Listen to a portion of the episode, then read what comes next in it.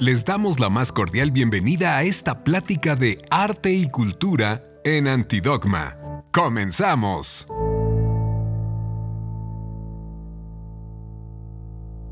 Es un honor dar la introducción a esta charla que, como ya bien dijo Reina, trata sobre los feminismos en el arte, pero muy particularmente en este contexto de pandemia y confinamiento que nos está atravesando. Eh, a mí me gustaría empezar preguntando de manera retórica cuántas pintoras, escritoras, escultoras, arquitectas, etcétera, que no sean de los siglos XX y XXI, podríamos nombrar en este momento. Y es que considero que muy probablemente a la mayoría nos costaría pues trabajo nombrar quizá a más de tres en cada una de estas disciplinas. Y es que además, eh, esa fue justamente la pregunta que se hiciera Linda Nochlin en 1971 en su texto seminal ¿Por qué no ha habido grandes mujeres artistas? En él, la autora estadounidense habla justamente de que existe una superestructura que a partir de la división sexual de las labores y de la construcción de roles de género, se ha excluido de manera sistemática a las mujeres de determinadas prácticas a lo largo de la historia. Por ejemplo, no se tenía acceso a los mismos estudios que los hombres, ni a la academia, hablando en concreto de las artes plásticas, no podían pintar desnudos, puesto que no tenían acceso a los estudios de anatomía, etcétera, ¿no? El caso es que estaban relegadas al hogar y a conocer, sí, ciertas disciplinas artísticas, pero esto con el mero motivo de entretener y de entretenerse, ¿no? Realmente el campo cultural, profesional, ese que estaba allá afuera, era algo que eh, prácticamente era exclusivo de los hombres. Sin embargo, como también apunta Nochlin, siempre hubo mujeres eh, detractoras, ¿no? Esas que se salían del orden establecido y que claramente creaban. Sin embargo, fruto de ese mismo esquema, pues no han sido igualmente tratadas por la historia ni valoradas al igual que los hombres. Eh, y justamente ese esquema del que estamos hablando, de esa superestructura o de ese sistema, es el patriarcado, ese que históricamente solo ha permitido narrar, pintar, esculpir, construir, actuar, cantar un mundo desde una sola visión, la visión del hombre blanco, cis, heterosexual, con poder económico, de determinada edad, cierto capital académico y cultural y con todas sus capacidades físicas y mentales. Sin embargo, como apunta Chimamanda Adichie, la escritora y feminista nigeriana, hay un peligro enorme de que exista algo que ella denomina la historia única, ¿no? Y eso es lo que ha caracterizado a esta, sobre todo la cultura occidental. Es decir, una sola versión eh, a través de la cual contarnos y representarnos, ya que en ella pareciera no haber lugar para las diversidades todas. Y es que eh, en esa visión única las mujeres hemos aparecido como musas estereotipadas, pero muy rara vez como creadoras o generadoras de discursos propios, de imágenes propias, de propuestas y voces emanadas desde nuestras vivencias particulares. Sin embargo, a partir de los años 60, 70 eh, del siglo pasado y de la mano del feminismo, claro está, las mujeres y personas de la diversidad, tanto social como sexual, empezaron a tomar lugares en el campo de la creación, subvirtiendo el llamado canon, que no es otra cosa que el bastión de esa axiología patriarcal, y además apuntaron hacia todas esas lógicas estructurales de opresión que han mantenido a los grupos subalternos en esa categoría, ¿no? De subalternos. A partir de entonces es que se empezó a cuestionar la noción misma de arte y su vínculo con todos los sectores de poder, la estructura vertical y eurocéntrica del sistema artístico, la lógica capitalista del mercado del arte, esa división tan arbitraria que eh, se ha hecho del arte versus un arte popular, también de un teatro versus un cabaret, o la falta de representatividad de sectores socialmente desfavorecidos, etc. Y bueno, aunque hoy por hoy estamos mejor en este sentido, las estadísticas siguen arrojando que hay todavía más exposiciones de hombres que de mujeres, más publicaciones de hombres que de mujeres, más obras de teatro escritas y dirigidas por hombres, eh, más películas, etcétera, etcétera, etcétera, ¿no? Y además, de manera curiosa, seguimos llamando a todo ese constructo como patrimonio cultural, cuando la palabra misma patrimonio alude a esa tradición que de entrada nos excluye, ¿no? El pater, el patriarcado, y de la que no hemos sido partícipes en la misma proporción las mujeres.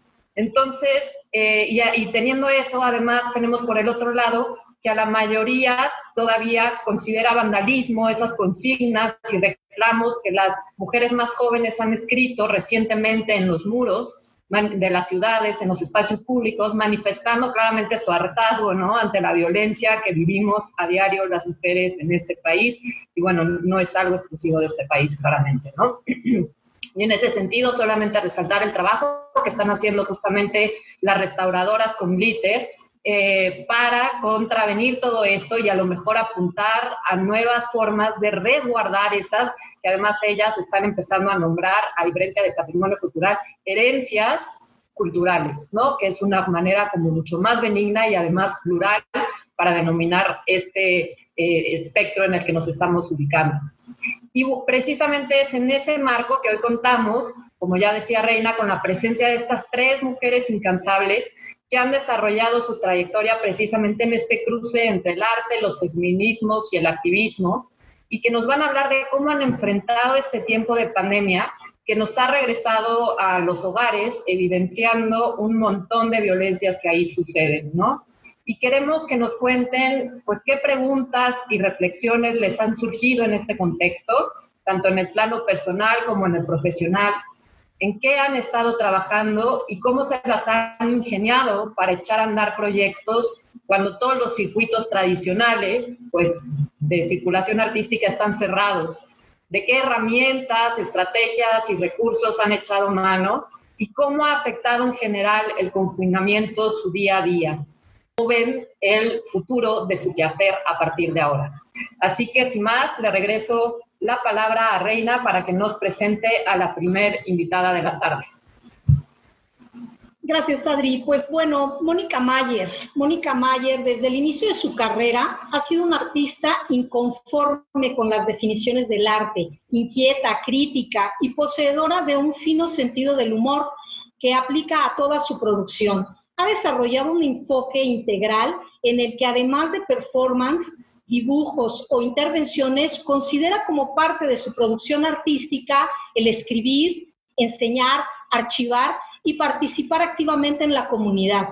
De acuerdo a diversas publicaciones, es considerada como pionera del performance y de la gráfica digital en México y a nivel internacional es reconocida como precursora y promotora del arte feminista. Pues sin más preámbulo, te dejamos la palabra, Mónica. Adelante, muchas gracias. Perfecto. Ahí por ahí, si me permiten el eh, compartir la pantalla. Y una buena vez. Buenas tardes. Pues lo primero que quería decir es que yo no soy incansable. La verdad es que yo sí estoy bien cansada, pero bien cansada con todo esto que, que está pasando.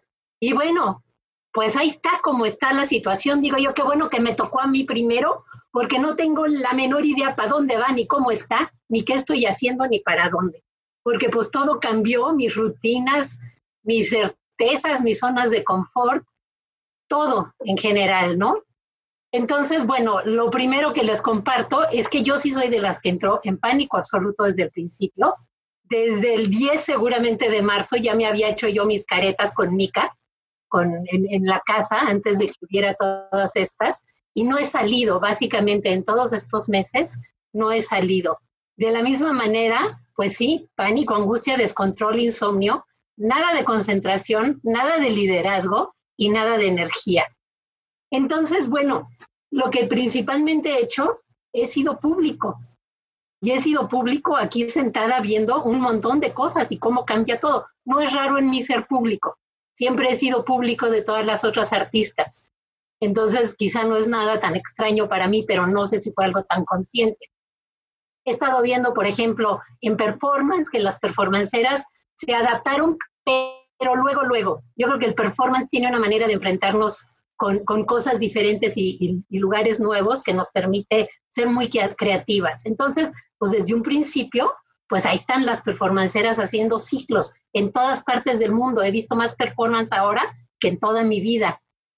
Es una sensación muy rara para mí porque de repente, como dice ahí, todas las ventanas están abiertas, estamos en la casa de todo mundo, hay una saturación espantosa y muchas sí han podido crear estrategias nuevas, ¿no? Bueno, ahí pueden ver que el 30 de julio, o sea, ahorita mismo está pasando este otro evento, entonces esta saturación es muy fuerte. Lorena seguramente hablará de esto, pero pues es de las que luego, luego lanzó un, un, proyecto para que se compartieran historias. Cintia Bolio, con la preocupación que ha tenido siempre de hablar de, los distintos problemas del feminismo desde la caricatura, pues hablando de los problemas que se han dado específicamente, como la violencia doméstica. Me la he pasado viendo montón de conferencias de Karen, que la veo que ahí está de público. Hace rato me dio una visita por el público y hay varias cuatas, entonces me da un gusto enorme porque es una cosa rarísima eso de no poder ver las caras y ver cómo reaccionan, pero saber que están ahí, es una delicia. Entonces, bueno, yo lo de Karen nunca me lo pierdo, pero por ejemplo, también he estado viendo las cuarencharlas como la de Ana Gallardo y enterándome de que en Argentina pues estaban, acababan de abrir esta maravillosa exposición de políticas del deseo, 250 artistas y ¡zas! que le cierran todo el numerito. Entonces ya llevan 80 cuarencharlas y se han dedicado a hacer este diálogo como lo estamos haciendo ahorita, que no necesariamente existía antes, y yo me pregunto por qué, ¿verdad? Y me pregunto también si, si seguirá, pero yo soy muy feliz quedándome en mi casa, quedándome en mi cama, escuchando a todo mundo para no tener que, y no tener que salir, ¿no? También están conferencias las que ha organizado Miriam Mabel en su página. Y para mí ha sido muy interesante, gracias a la tecnología, que tanto las instituciones como de manera independiente nos hemos podido apropiar de todos estos espacios. Amigas como, como Claudia, que por cierto teníamos una exposición programada con ella, Víctor Lerma y yo en Zacatecas, y pues se cayó todo, entonces ella transforma su proyecto en una serie de talleres para, para compartir el trabajo del arte feminista. Eh, el, aprender habilidades ha sido sensacional. Elizabeth Ross también haciendo curadurías de trabajo de videoarte, las técnicas que permiten que se comparta más fácilmente el trabajo. Me ha permitido enterarme y acercarme a artistas más jóvenes, eh, como Marisol Cid, fotógrafa que no conocía necesariamente bien, pero que también la pandemia me ha permitido acercarme, como también a, la maravillosa Samantha Mayer, que es mi sobrina, y de repente he tenido el tiempo de enterarme de lo que hace, de enterarme de sus poemas que le han publicado recientemente, de enterarme de, los concursos de dibujo en los que ha participado, de sus publicaciones. Y eso para mí ha sido verdaderamente maravilloso porque también me ha permitido acercarme a, feministas mucho más jóvenes, con las que no necesariamente estaba yo en contacto, y pues eso lo aprecio, lo aprecio muchísimo. Hasta el teatro me han, me han llevado, ¿verdad? Mi hija un día se puso, se puso las pilas y a todos, como a cinco casas en donde hay familia, nos invitó a todas y todas vimos juntas a las reinas chulas y pues, por ejemplo, mi asombro de cómo lo transformaron, de cómo rápidamente respondieron, que fue maravilloso, y de este aprender a utilizar la tecnología para que, para que nos funcionara. Incluso abriendo espacio al final para que el público dialogara y no se perdiera este afecto que puede darse de repente. Entonces, yo más bien he estado, como les digo, de público aprendiendo, ¿no? Por otro lado, he tenido una tremenda actividad como ponente. Este mes estuve en Ecuador, estuve en Argentina, he dado conferencias en la FAD, en, no sé, en un montón de lugares, en la Náhuac, en la Ibero. A las cuatro y media de la mañana voy a estar en Japón dando una conferencia. Y pues eso ha sido muy interesante también porque es algo que yo disfruto mucho y que es más fácil hacer desde mi casa, naturalmente, que tener que salir, aunque extraño la, la posibilidad de estar con otras personas. Pero esta parte no se ha, no se terminado.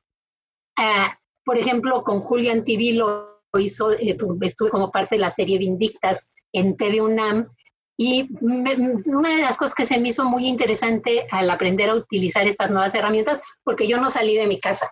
A mí me dicen, vente a TV UNAM a filmar y yo lo siento mucho, pero ni siquiera que me han propuesto de repente para cosas así, te mandamos a una persona que grabe. No, yo estoy en mi casa por, por edad, por cuestiones de salud, encerrada, y por coyona, ¿qué quieren que les diga? No, nada más es por, bien encerradita, ¿no?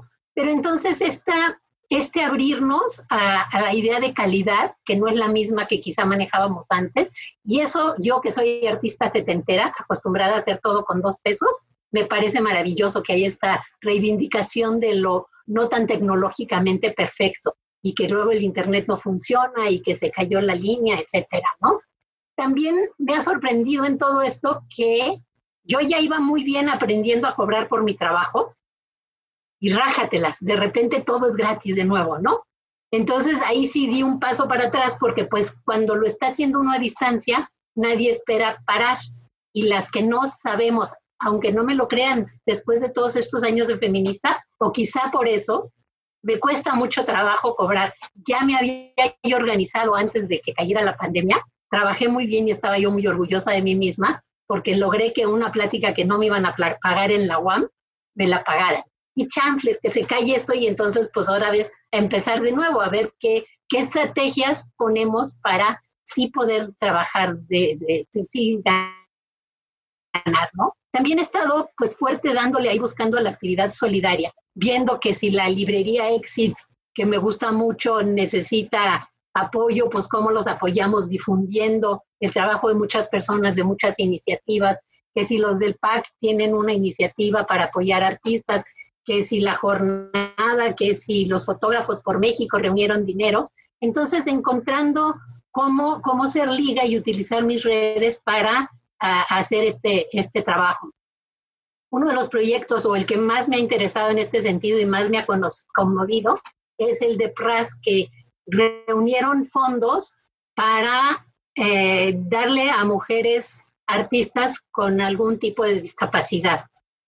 Es un apoyo único, eh, no, no lo tuvieron que pedir, fueron nominadas para que se les diera y me encanta esta iniciativa, se me hace eh, como el tipo de cosas que a mí me interesa mucho, que son la comunidad organizándose, nosotras organizándonos para apoyar a otras mujeres. También ha habido mucho el trabajo de pleitos con el FONCA y grupos y organizaciones y exigiéndole a las autoridades. La verdad es que en esta temporada, yo creo que a estas alturas de la vida, porque ya lo hice muchos años, no es algo que puedo hacer y pido seguir con mucho gusto. Uno de los proyectos a los que le entré fue este de del gran remate patrimonial, que es mixto, pero pues son, somos artistas que nos hemos apropiado de un monumento y lo vendimos. Entonces a mí me dio mucho gusto porque el que yo vendí fue el, el ángel de la, de la independencia, cuando ya había sido tapiado, cuando lo retomaron de nuevo las artistas para volver a escribir encima y entonces a, a grafitearlo y luego lo borraron de nuevo, pero cuento ahí la historia de que mi mamá de chiquita me regaló el ángel de la independencia, porque quién sabe que era regenerosa mi mamá, y entonces yo que soy escéptica le pregunté, pues, ¿cómo es que es tuyo? Y me dijo, porque cuando se cayó en 57 con el terremoto, pues yo fui la primera que me formé para pedirlo. Eso sí se lo creí. Entonces, como dueña del, del ángel de la independencia, del original y del retomado por las mujeres, porque de ese me siento me siento dueña, aunque yo no haya estado ahí haciendo el graffiti, pues ese también lo, lo, subastamos. Entonces, bueno, pues eh, esa es una que me, ha, gustado mucho, ¿no? He estado tratando de seguir las acciones de las feministas, de las, trabajadoras domésticas, las mujeres indígenas, las mujeres trans, la, la violencia que ha subido, en fin, tratando de seguir con eso que no ha parado, porque la lucha no ha parado. Eh, desde nuestras casas de distintas maneras, pero ahí hemos estado, ¿no? Mi trabajo como artista es el que ha sido como más extraño para mí, porque pues no sabía yo, este, antes de, de que empezáramos a la pandemia, estaba yo en el acelere total, en el high total, porque había habido tendederos en todas partes de la República. Se habían replicado los tendederos eh, denunciando el acoso y yo estando en contacto con algunos de ellos, no todos, pero es algo que me entusiasmaba mucho. El 5 de marzo se hizo este gran tendedero afuera del Palacio Legislativo en, Indiana, en donde durante un año las mujeres habían estado recogiendo, reuniendo respuestas para exigirle cambios a los legisladores sobre la idea de consentimiento. Entonces había este gran movimiento, el tendedero iba padrísimo y estaba yo invitada a la Bienal de Mercosur, que curó Andrea Junta y que era todo, eran eh, puras cuestiones de género, la mayoría mujeres, entonces iba a estar padrísimo y pues ya no fue.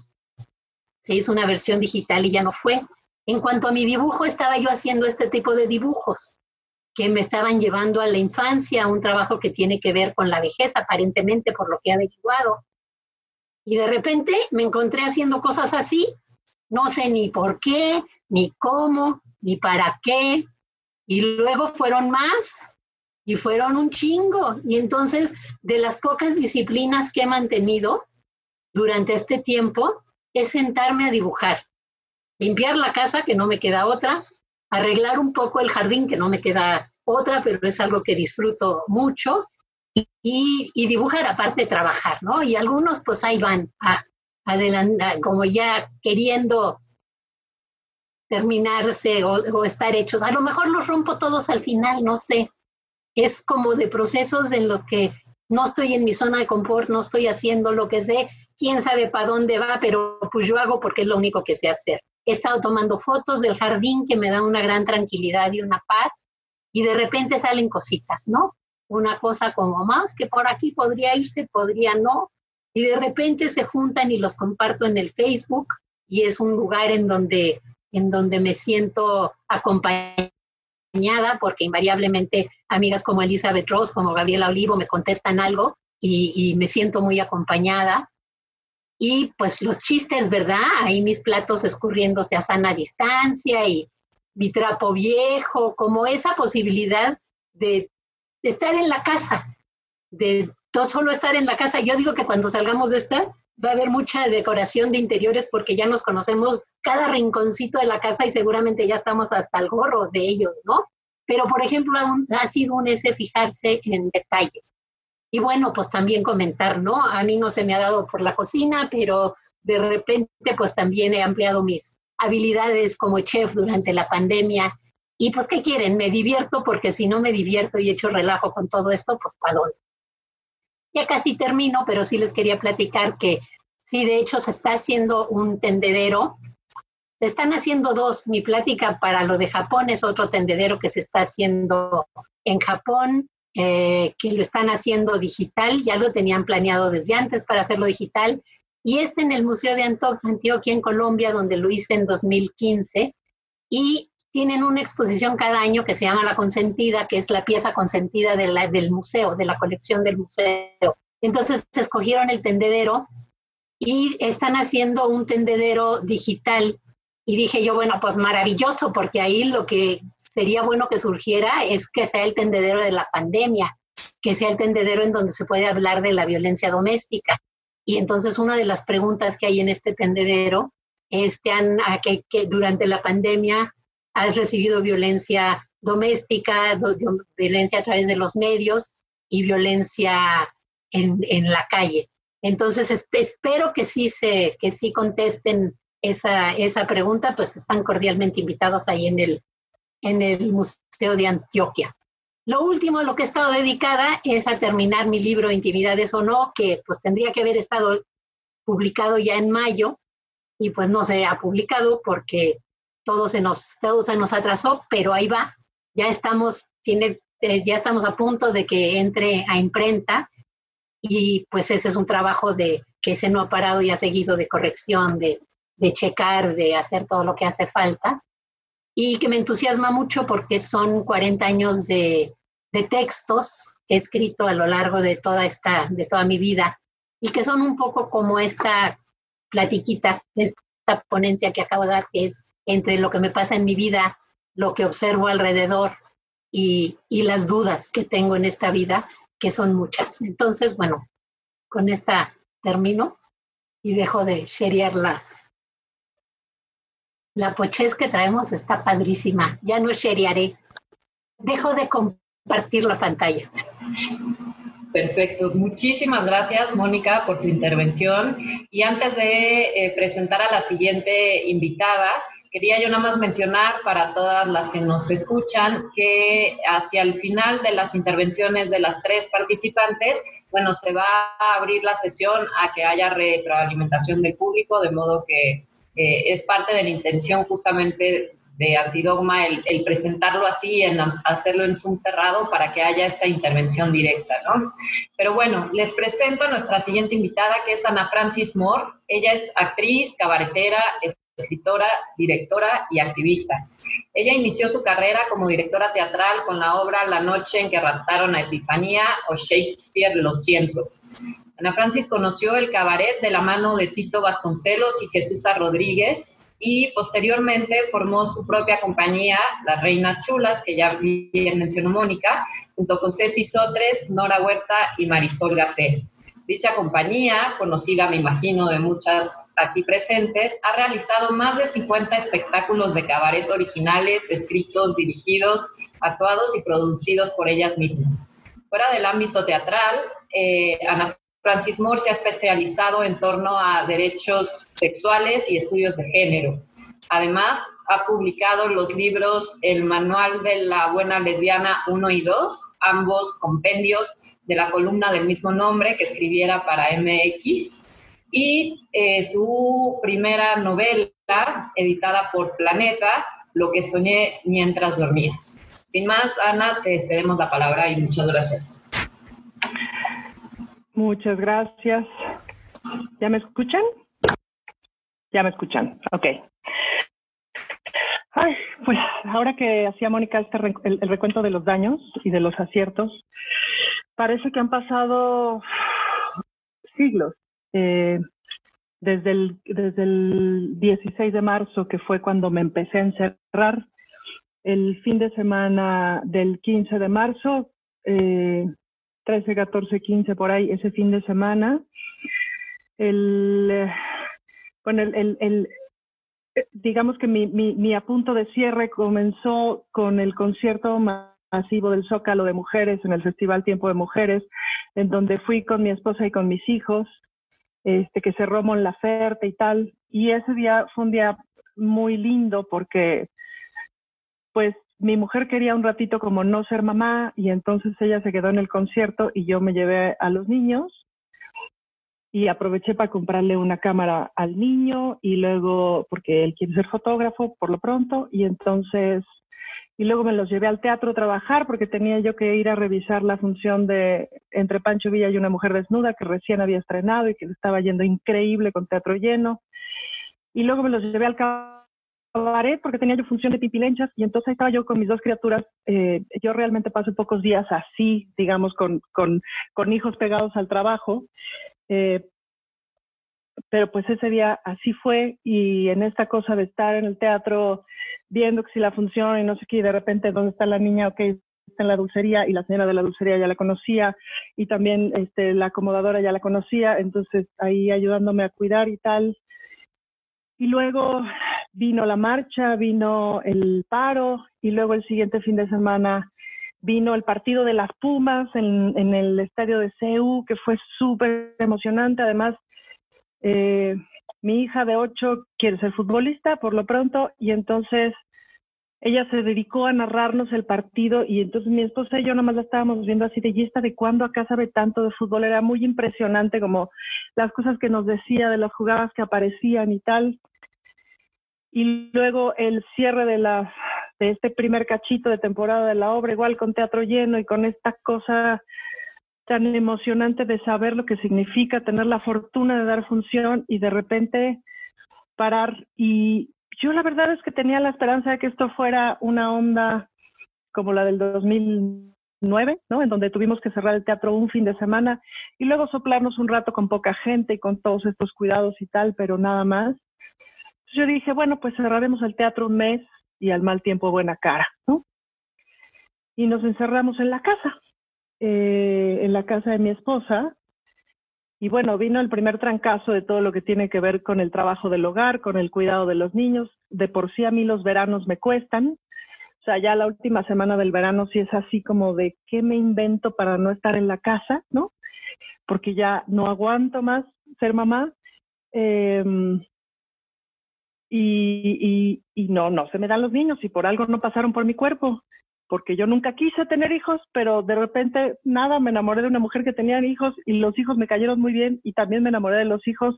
Y me aquí desde hace cinco años, pero claro, me cuesta pues, pues soy una mujer de 47 años que ya estoy muy hecha a muchas cosas y entonces vino como toda esta realidad de la limpieza de la casa, que esa no necesariamente me costaba tanto trabajo porque ya estaba yo habituada a, mi, a mi propia casa, pero los chamacos, ¿no?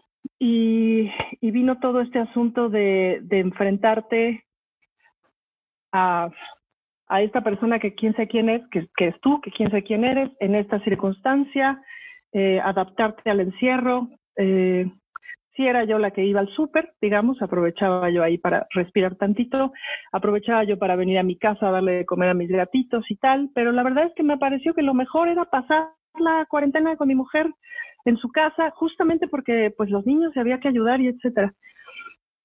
Y fueron ahí como procesos muy fuertes, como al par de semanas, justo por ahí el 7 de abril, una buena amiga que vende que tiene una, un viñedo, me dijo, oye, mis vinos, necesito vender, vamos a hacer una cabarecata, entonces tú con tu personaje te haces una cata y yo la vendo. Y a la gente le mandamos su botella de vino y le vendemos el vino y el boleto. Y por Zoom y no sé qué, ahí conocí el Zoom, yo no había tenido reuniones por Zoom, o no que yo me acuerde. Dije, sí, claro, pues a ver qué.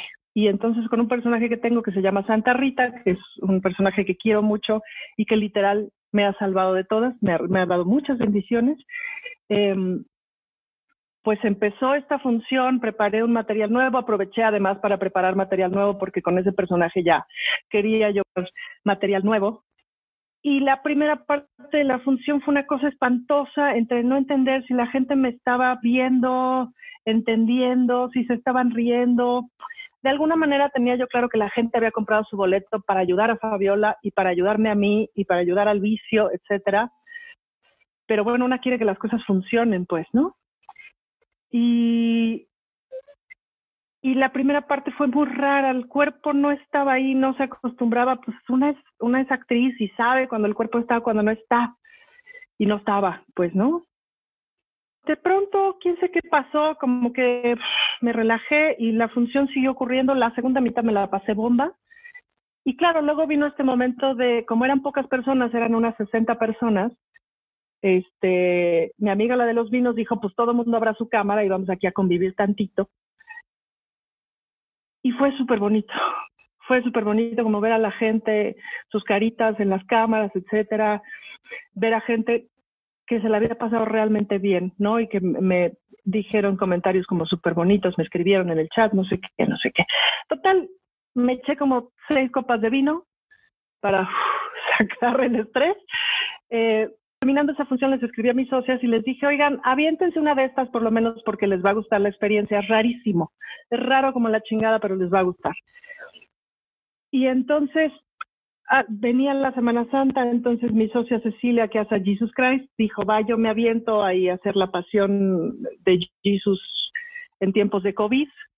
Además empezamos a hacer unas cápsulas con Secretaría de Cultura justo para dar información a la banda, em, como información de qué cosas sí hacer, qué cosas no hacer en este asunto de la pandemia con sketches cabareteros. Ahí fue un ejercicio súper bonito con la comunidad cabaretera porque fue así de, oigan, nos, nos compran tantas cápsulas, entonces el chiste es que nos repartamos, ¿no? Y que quien tenga chance de librarla haga pocas cápsulas, quien de plano no va a tener ni para pagar la renta el mes que entra, échese cinco, que era el tope. Y entonces eso fue muy bonito como esa repartición. Eh, trabajamos treinta y tantos artistas de cabaret en esas cápsulas, nos divertimos como locos, hubo unas que nos salieron muy bien, hubo otras que nos salieron horrendas, pero fuimos aprendiendo, en cada una de las cápsulas fuimos aprendiendo de, ah, ok, esto es más parecido a la televisión o es más parecido al cine. Claro, las primeras eran de la cámara de huevas, ¿no?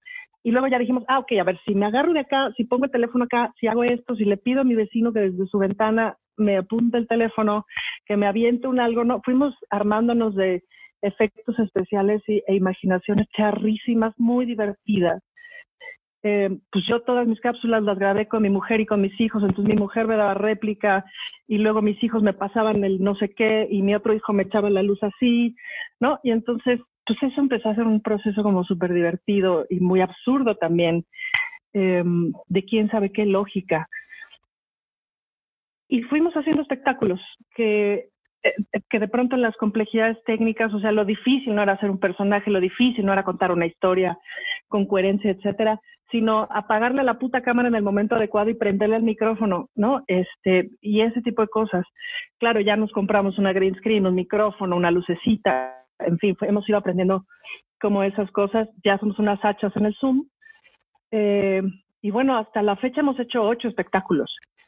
Eh, este último, el de la casa de papel de baño, pues ya, ya le echamos producción, ya le echamos bastante más imaginación y entendiendo como las posibilidades de la imagen em, y, de contar historias a través de la imagen y de los fondos virtuales, etcétera. Al mismo tiempo, durante este proceso se murió mi padre, em, que ya tenía 3% de riñón de por sí y el COVID llegó a rematar. Y mi padre fue una de esas historias que eh, hizo una comida de su cumpleaños el 13 de junio en su casa con su esposa, su hijo y la familia del hijo. Eh, y entonces se enfermó él, la esposa, el hijo, la familia del hijo y la señora que les cocinaba. Y de todas esas personas se murió la señora que les cocinaba, mi padre, su esposa, el padre de la esposa y ya. Los demás se enfermaron, pero sobrevivieron.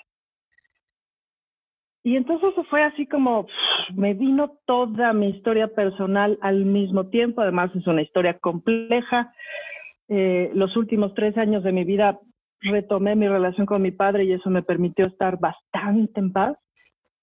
Pero me, me vinieron todos los recuerdos, o sea, si yo pudiera ubicar dos cosas que me pasaron en el cuerpo, en la cabeza, en el alma en estos meses.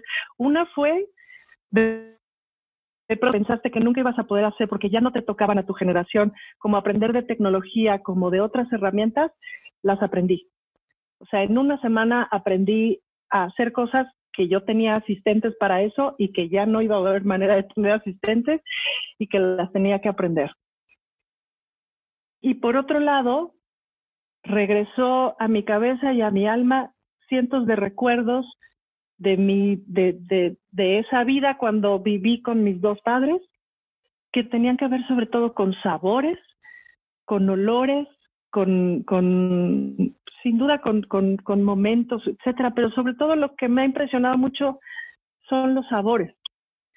Yo cocino un montón siempre, eh, siempre he cocinado lo que como solamente voy a restaurantes como a celebrar cosas o alguna cosa así, o el domingo o esas cosas, pero jamás voy a restaurantes a comer, a resolver mi comida, pues, o jamás pido para llevar.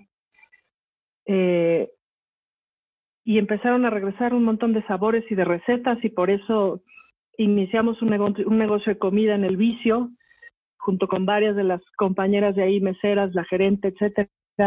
Eh, y empecé a acordarme de recetas, o sea, pero sobre todo de sabores. Yo nunca he seguido una receta, pero de sabores y de entender las recetas y de cosas que tienen que ver con mi madre y etcétera. Y entonces, pues claro, en, en cuanto al asunto, o sea, y, y, empezaron a ocurrir también millones de cosas en términos de la organización de lo teatral. Surgió la Asociación Nacional de Dirección Escénica y entonces me metí porque eran pura bola de machines y dije, esto no puede ser, y entonces me metí ahí y ahora ya soy la vicepresidenta y, y, con esta cosa de que hay que ser como muy paciente para explicar este, lo que es la paridad y la igualdad y cómo se construye, etcétera, desde cero, pero pues porque si, si de pronto como que no lo habitas, pues no pasa. Y, y también con la red de espacios culturales independientes y, y hemos estado viendo cómo nuestros espacios híjole, es muy difícil mantener un espacio independiente, un espacio teatral es súper difícil. Obviamente no teníamos ahorros, obviamente no teníamos dinero de más, eh, porque ninguno lo tiene, porque es muy difícil, porque no tenemos ningún subsidio. Entonces, así ha estado de chino básico entrarle ha sido muy sorprendente, por ejemplo, descubrir la cantidad de público que, que hemos construido en los años y que ha respondido y que ha venido a ver nuestros espectáculos y que en un principio vino por decir, si, es, si no les compramos un boleto a estas muchachas, aquello se va a caer y que ahora ya viene porque de veras está divertido y porque de veras está bueno, porque ya estamos entendiendo cómo hacer los Luego atravesó una cosa que me pasó de noche porque me pareció lo más este, insulso del mundo, la discusión de si lo que se estaba haciendo en línea era teatro o no era teatro. De pronto en el teatro, no sé si a ustedes les pasa, pero a mí las discusiones teóricas del teatro me dan una hueva infecta. Si el interdrama, el transdrama, el sobredrama o el de, ocho que llevábamos, si, si qué es lo que hace el teatro, el texto, el actor, el espacio, si el espacio vacío, si el espacio lleno de la chingada, todas esas mamadas me parecen eso, mamadas. Para mí siempre ha sido, hay que contar una historia como, como se pueda. Y el cabaret tiene esa, tiene como esa facilidad, pues que de pronto pues hay un templete, de pronto hay una palapa, de pronto no hay nada y de pronto hay un teatro con toda la parafernalia. Entonces, donde sea, pues lo hace. Y como hemos hecho cabaret en radio, en tele, en cine, en, en teatros, en afuera del Metro Pantitlán o afuera del Palacio de Bellas Artes, todavía no entramos. Eh, entonces no fue difícil, digamos, imaginar el hacer cabaret eh, en Zoom. Cabaret Zoom le pusimos. Creo que de las cosas más eh, hermosas que hemos encontrado es que justo el Zoom te permite ver a la gente, o sea, te permite ver la actualidad de cerca, en vivo, y eso es muy entrañable. Y, y ha sido todo un viaje meternos a la casa de la gente, ¿no? Porque al final de la función, cuando todo el mundo abre las cámaras, etcétera, pues yo soy muy metiche. Y entonces me pongo a ver cómo vive la gente y entonces les pregunto eso atrás, qué tienes atrás colgado, qué es y esto de qué. Y de repente, pues sí, conversas con personas que de otra manera no conversarías. El sábado pasado, por ejemplo, conversamos con dos doctoras de un hospital de Catepec que justo les tocaba fin de semana de descanso y que están ahí en la primera línea del COVID y tal, y que nos contaron, en fin, ¿no? Como un montón de cosas, pero que de otra manera no hubiéramos conversado, pues, ¿no? Y ha sido muy entrañable de pronto ver a la banda que vive sola y que lleva un montón de tiempo encerrada sola, la que se la está pasando bien y la que no, la que está con su familia y que se la está pasando bien y la que no.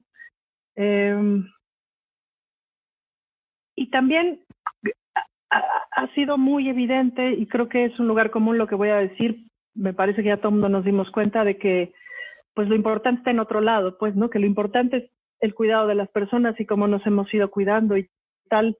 Em, a mis chamacos y a mis chamaques, sin la escuela, como que se les reventó el corset. Entonces, sobre todo la niña, bueno, me tiene babeando porque está con los pelos así eh, fuerte como la chingada, creció como dos metros y medio. Y esta cosa que, vaya donde vaya, esté donde esté, el mundo es cabrón y la hacen señorita, que a mí me prende, se fue. Y ahora es ella, ¿no? Y eso ha sido muy hermoso de ver. Y ese proceso ha sido muy hermoso de ver.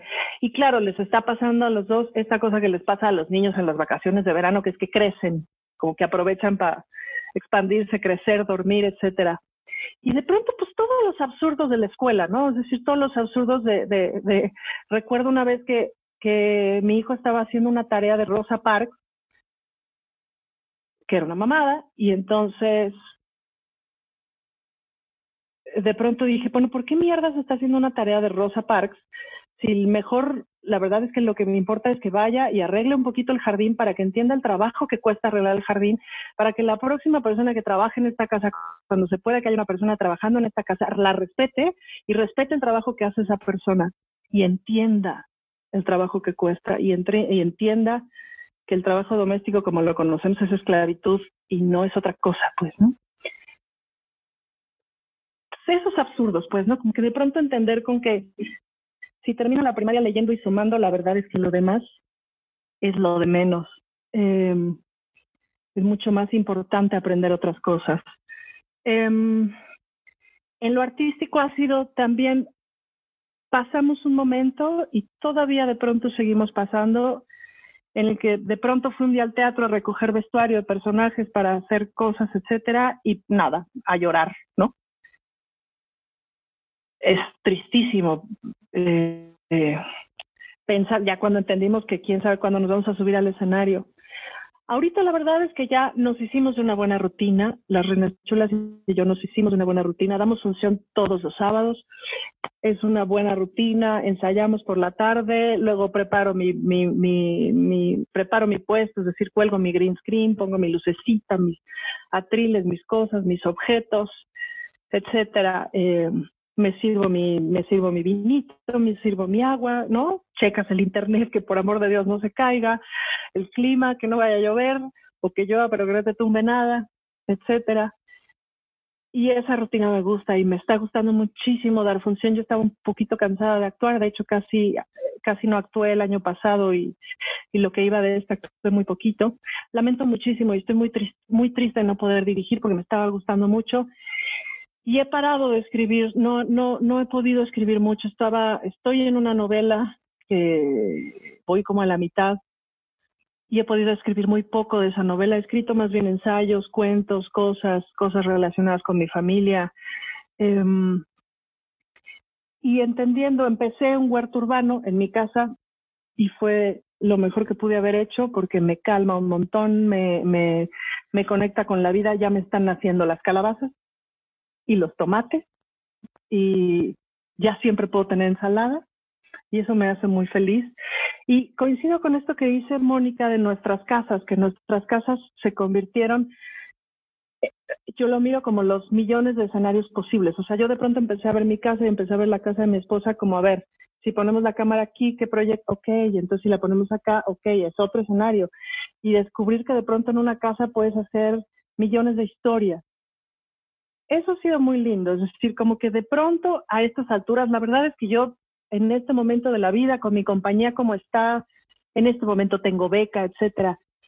Si no hubiera habido pandemia, pues yo me hubiera seguido derecho por donde voy, sin mayores desviaciones, quizás estoy estudiando la maestría en teología, quizás más hacia allá, más hacia escribir, pero básicamente me hubiera seguido derecho por donde voy, en mi zona de confort, aunque siempre he sido una persona muy curiosa y que constantemente me estoy preguntando cosas, pues ya dices, bueno, ya le talaché un montón. Y de repente el sacudidón. Entonces sí, creativamente al principio fue una angustia horrible, también me pasó, llevo dos semanas sin tomar nada para dormir, pero estuve tomando todo el tiempo cosas para dormir. Eh, también como que dejé de pelearme con eso, dije, bueno, tomarme mi tapsin para dormir es el menor de mis problemas. Entonces, ya, me lo tomo y no me clavo. Em, regresé también como, como a hacer yoga, de pronto hice, de pronto dejé, de pronto ya volví, le pedí ayuda a mis amigos y a mis amigas y les dije, ¿quién está haciendo yoga en línea? Por favor, conéctenme y lo hago con ustedes porque así puedo. Y eso me ayudó. También eso ha sido muy lindo como darme cuenta de la red enorme de amistades, etcétera, em, que tengo.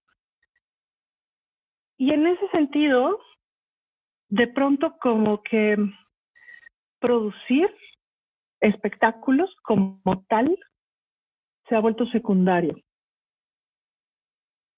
Por supuesto que voy a seguir haciendo espectáculos de Zoom todos los sábados, no solamente porque necesitamos dinero para seguir manteniendo el changarro, no solamente porque necesitamos dinero para seguirnos manteniendo nosotras, sino por la necesidad de seguir contando historias y porque se abrió la cabeza a, o sea, hay como ocho espectáculos ahorita empujando así de... Pero, pero, es, pero es desde otro lugar, es decir, es desde otra cosa. Es con, con, a mí me pasó en la escuela de actuación, no sé si a todas les pasó lo mismo, porque de pronto en las artes es así que te dicen, una cosa es el arte y otra cosa son tus cosas personales. No vengas a hacer terapia al escenario, nos decían todo el tiempo, no vengas a hacer terapia al escenario. Afortunadamente vino el feminismo y me dijo lo personal es político y dije, chingue su madre. Y es ahora más que nunca, pues, ¿no? Y entonces, pues claro, es de pronto donde lo personal se pone más personal que nunca. Y entonces, como que toda la creación está también eh, está también a partir de lo personal. en estos momentos mi, mi, primera necesidad es como hacer un espectáculo que tenga que ver, porque claro, en, en, las millones de historias que vinieron de regreso a mi cabeza, vino como el decir en voz alta y el decirme en voz alta aquella historia en donde mi abuelo mató a mi abuela, porque mi abuelo mató a mi abuela. Y no pasó nada, porque no pasó nada. Y mi papá creció con el señor que mató a su mamá. Y no pasó nada. Y entonces de pronto me entra como la necesidad de hablar de eso, conectado con cómo mi hija de ocho años mire el amor ahorita que no ha tenido nada que ver con, o sea, porque cuando está en la escuela siempre tiene que estar dibujando corazoncitos y hablando de noviecitos y de ñemeñeñe. Y ahorita, pues no, la verdad es que está mucho más ocupada en otras cosas, se le fue ese, interés, pero tengo como mucha necesidad de hablar de todas las mujeres de mi familia eh, y en todo lo relacionado de la muerte y el amor, pues, ¿no? No sé en qué vaya a acabar eso y Y por otro lado, pues también con un reencuentro muy hermoso, muy personal con mis socias, que son las tres personas más divertidas que conozco, con las cuales llevo 22 años, y que no sé si ven que a todo mundo nos, pasó, nos ha pasado en esta pandemia que es un espejote, ¿no? Entonces, quien te cae bien, te cae bien. Quien te cae mal, a la mierda. Quien no sabías cómo te cae, ya dices, bueno, venga, acá, ya te abrazo y me dejo de mamadas, o ya te mando para la chingada y dejo de soportarte. Entonces, eso ha sido como, me ha gustado como el asunto de lo definitivo, del poder accionar de forma definitiva. Sin duda que mi pendiente es escribir, es volver a mi novela y terminarla, y además tengo que escribir un libro de dirección de escena que es lo que tengo que hacer según mi beca este año y le he huevoneado mucho a eso porque pues de pronto me resulta obsoleto hablar de la dirección técnicamente hablando. Seguramente voy a escribir un libro de feminismo disfrazado de dirección de escena, pero que es más o menos lo que siempre hago. Y bueno, em, lo que sigue para, para nosotras es eh, yo creo que hay un duelo que yo ya hice que tiene que ver con regresar al escenario. ¿Quién sabe cuándo vamos a regresar al escenario? No tiene ningún sentido abrir un teatro para que vengan 10 personas, por lo menos no el nuestro. Eh, y estamos encontrando esta cosa de tener público de todo el mundo los sábados por la noche. A partir de agosto vamos a hacer una función a las 3 de la tarde, a la 1 de la tarde los sábados para el público de Europa, cosa que nunca imaginamos que podíamos haber hecho. Y vamos a dejar sin duda, o sea, vamos a ir combinando lo presencial con lo a distancia. Vamos a estrenar seguramente en el Cervantino un espectáculo con la Compañía Nacional de Teatro, igual en línea. Y pues eso, es decir, eh, yo de las cosas que he dicho mucho en las entrevistas es cuando el mundo se acabe van a salir las cucarachas y los cabareteros, porque nos adaptamos un chingo, ¿no? Entonces, un chingo y de buenas, porque, pues a ver, si no, ¿cómo? Entonces, pues sí, la neta es que nos adaptamos en putiza, yo creo que mucho como las performanceras, ¿no? Em, por, el propio, por la propia naturaleza del género. Es un momento de mucho dolor al mismo tiempo, es un momento de muchos duelos, del ángel de la muerte volando por todos lados y el aleteo que lo escuchas todo el tiempo pero como dice Fernando Rivera Calderón, que en esto me encanta citarlo, si nos vamos a ir a la chingada, pues vámonos puebleando, ¿no? Y bueno, ya con esto termino. Gracias. Muchas gracias, Ana Francis. Como siempre, me gustó oírte. de verdad, gracias. Aquí una breve semblanza sobre la artista Lorena Wolfer. Desde hace más de 20 años, el trabajo de Lorena como artista y activista cultural ha sido un sitio permanente para la enunciación y la resistencia en la intersección entre el arte, el activismo y los feminismos. Mientras en su propia obra aborda asuntos relacionados con la producción cultural del género y procura los derechos, la agencia y las voces de las mujeres y las personas no normativas, también ha producido, facilitado y curado proyectos con una gama heterogénea de artistas en plataformas como el museo, el espacio público y la televisión. Desde la creación de radicales intervenciones culturales con diversas comunidades hasta la elaboración de nuevos modelos pedagógicos para el desarrollo colectivo de conocimientos situados, estos proyectos se producen dentro de una arena que reconoce la pertinencia de los lenguajes experimentales y desplaza la frontera entre lo que conocemos como alta y baja cultura. Su quehacer un escenario para la voz, las representaciones y las narrativas de lesotres. Articula prácticas culturales cimentadas en el respeto y la igualdad. Hola a todas. Este, pues me da mucho gusto estar aquí con, con Reina y con Adriana. Eh, Reina y Adriana no dijeron esto, pero estuvimos juntas en el Parlamento de, Mujeres de la Ciudad de México el año pasado, en Allá una vida otra. Eh, por supuesto, estar con Mónica es siempre este, un privilegio y, la verdad es que es fabuloso siempre que nos encontramos porque siempre terminamos hablando la una de la otra. Este, y estar con Ana Francis también está buenísimo. Entonces, además de, todas las amigas que, que, están conectadas, ¿no? Pensé hace rato, empecé a hacer una lista, ¿no? De nombrarlas, ¿no? Eh, un poco pues, para que todas sepamos quiénes están, pero la neta son muchas y se me va a ir alguna y, no quiero ir sentimientos. Pero bueno, está, está muy lindo tener como esta, esta conversación eh, entre amigas, que la siento más como eso, más que eso, la, la, ponencia, ¿no? Eh, pues yo les quiero hablar de dónde estaba y, pues qué ha pasado, ¿no? Eh, yo estaba básicamente pues trabajando en un proyecto en el que he estado, en el que he estado sumergida hace un par de años que se llama Historias Propias.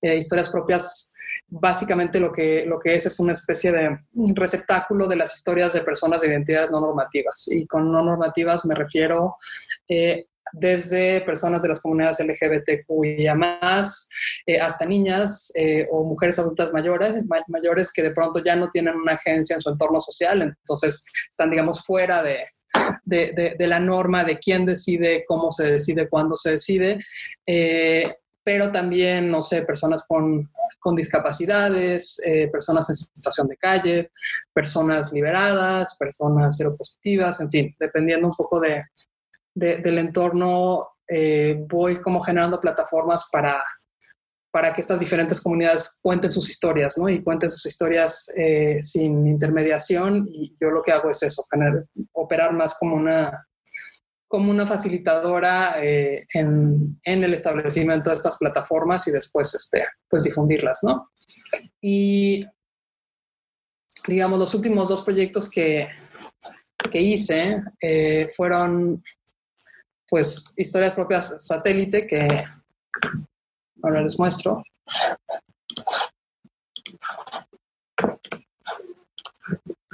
Mm. Que, logré después de como un año y cacho. Em, Violeta Orcasitas, una, una curadora y, buena amiga, tiene un proyecto que se llama Satélite. y, el proyecto básicamente consiste en hacer intervenciones artísticas normalmente en espacios museísticos, artísticos, pero sin el permiso del espacio. Entonces han, han, habido piezas increíbles, como por ejemplo alguien que intervino una exposición con personas con camisetas en donde modificaban la cédula porque en su camiseta tenían eh, una cédula distinta, ¿no? Entonces iban y se paraban frente a la cédula en el muro y transformaban eh, ese espacio, ¿no? Y platicando con, con Violeta, eh, ella, bueno, me invitó a ser parte de este proyecto y yo llegamos como a la conclusión de que más que intervenir en un espacio artístico, lo que queríamos era intervenir el Senado y o el Congreso de la ciudad, ¿no? Eh, intentamos por diversas vías en, el Senado y luego un día en esas cosas como de coincidencia mágica, eh, eh, a través de Patricia Mercado, todo eso que no se había podido, de pronto se pudo y de pronto tuvimos este, una, una, noche de, de historias propias en, en la fachada de, del Senado de la República. y básicamente, pues lo que hice fue proyectar historias que había recabado hasta ese momento de diferentes em, lados y en diferentes como momentos y también en ese, o sea, ahí mismo en Reforma íbamos eh, recogiendo otras historias que metíamos al sistema y se proyectaban, digamos, junto con las otras, ¿no? Entonces fue un, un espacio de, de enunciación colectiva eh, en, la fachada del Senado y claro, cuando, cuando lo fueron a inaugurar, este, de pronto todos los senadores y las senadoras ya querían y dijeron, sí, claro, hay que hacer esto cada fin de semana. Y entonces hasta que les dije que cada proyector costaba 50 mil pesos eh, por noche y entonces que no, descubrieron que no era como tan, tan sencillo, ¿no? Pero por ejemplo aquí está la historia de, otra amiga, colega del Parlamento, Tania Morales, eh, que, ha, que, ha, luchado arduamente para que, que pase la, la, ley de infancias trans, eh, que el Congreso decidió no, no subir al Pleno eh, en esta en, en, este periodo, en fin, y, y, otras tantas, ¿no? Está también este, la historia de Kenia, Kenia Cuevas, una querida amiga que, que presenció el, el transfeminicidio de, de Paola Ledesma y a partir de eso se transformó en una, en una fantástica activista. Eh, y bueno, también estas historias como de, de este chavo que, está en situación que vive en la calle, ¿no? por ahí se apareció esta activista Kendra de Chihuahua, que nos contó también su historia. Entonces, bueno, fue una especie de, eh, la verdad, como de, de, de, experiencia alucinante, ¿no? Porque si bien lo, lo, que se veía arriba y desde, desde la calle, desde, desde donde transitan los coches, eran las, las proyecciones, en realidad lo, lo, más interesante, como suele suceder en muchos de mis proyectos, era lo que pasaba en las conversaciones eh, con, con quienes iban pasando. Eh, después de eso hice un proyecto que, pues que fue un proyecto como bien complicado en, en Guadalajara, se llamó, se llamó Historias Jóvenes, y, y, la idea fue como recabar las historias de, de adolescentes de Guadalajara. Originalmente eh, nos íbamos a centrar en, el barrio de Analco, al final nos, nos ampliamos eh, a, a, toda la ciudad. Y bueno, esto, esto que están viendo ahora es una exposición en, en, el Museo de la Niñez con algunas de sus historias, pero la parte que a mí me interesó más fue, fue esta intervención en, en las bancas de, del Parque de San José Analco con, con las historias eso de, de, chiquitas que cuentan como esta que pues, su, abuelo le, le enseñó a escribir, ¿no? Desde eso este, hasta algo como esto, ¿no? Ahora me siento muy feliz porque ya nadie puede molestarme en una casa, me siento protegida de todo el peligro de la calle. Tenemos muchas historias de, de chavas que están en, eh, pues en un, en refugios y o en, en, en, casas para, para niñas y para jóvenes, ¿no? Y bueno, la verdad es que fue un proyecto bien complicado y con muchos desencuentros en, la organización y de pronto llegó la, la, pandemia, ¿no? Y cuando llegó la pandemia me pareció natural pues llevar, llevar este proyecto, este, digamos, a, a, al mundo en línea. La verdad es que yo trabajo mucho, hay ciertos proyectos que he producido que son solamente en línea y entonces primero saqué esta convocatoria para que las mujeres eh, enviaran en un principio texto, textos y después... Eh, textos y o imágenes y bajo la premisa de que, bueno, a mí cada vez que tengo una conversación sobre lo que implica la, la, pandemia, la verdad es que es como muy complicada, ¿no? Porque si bien comparto ciertas, ciertos sentimientos de, pues no sé, de alivio y de encuentro, porque la familia, porque el tiempo con mi hija que, que en efecto nunca había tenido, o el tiempo con mi pareja, eh, la verdad es que a mí el, regreso a la casa, el retorno a la casa para las mujeres me parece un retroceso monumental que nos regresa a un lugar del cual habíamos salido y nos obliga a muchas a, estar en una posición que no estamos eligiendo, ¿no? Y en esa, en e, eso, el regreso a la casa, ¿no? Para mí, de nuevo, lo, reitero una y otra vez porque siento que, bueno, se habla muchísimo de, del impacto diferenciado del COVID en la vida de las, de las niñas, de las jóvenes y de las mujeres eh, y, para mí es brutal, ¿no? Eh, recordemos que la casa en, México, como en muchos otros lugares, no es un lugar seguro para la gran mayoría de nosotras. Eh, recordemos que están ahí nuestros agresores, eh, padre, tío, hermano, amigo, eh, pareja, ¿no? Y recordemos también que como las encargadas habituales del cuidado de las otras personas, esto nos pone en una posición de aún más sobrecarga laboral y de responsabilidades al tener que encargarnos no solo de nuestros trabajos habituales, no solo de nuestras hijas, hijos e hijes, eh, no solo de eso que ya era muy pesado, sino encima de todo de, la casa, ¿no? De, que la casa fluya y opere y encima además del cuidado de otras personas, ¿no? En el caso, por ejemplo, de, personas adultas mayores o también de, personas enfermas, ¿no? Entonces, bueno, de ahí salió eh, Historias Propias desde casa, lo pueden, le estoy compartiendo aquí el, blog, eh, lo pueden ver con tranquilidad, la, dirección es historias propias desde casa.blogspot.com. Eh, estas son como algunas de las entradas. Y la verdad es que ha sido un, un, proceso y un proyecto bien lindo porque yo lo comparo mucho con, hay, hay un proyecto en, en, Facebook que se llama View from My Window, ¿no? Este, eh, eso que ves desde, desde, tu ventana, ¿no? Un proyecto de esos que tienen 80.500 likes y que, además postean unas cosas alucinantes, ¿no? Así de eh, unos, unos montes así fabulosos en Suiza. Eh, alguien en África tiene una foto de, de, una jirafa que viene caminando hacia él o hacia ella. Mm, pero ese es un ejercicio que implica ver afuera, ¿no? O sea, implica ver a través de la ventana. Eh, mientras que esto implica mostrar lo que hay adentro, ¿no? Y, y mostrar lo que hay adentro en, en y para las, las, mujeres y para los cuerpos feminizados es mucho más complicado, ¿no?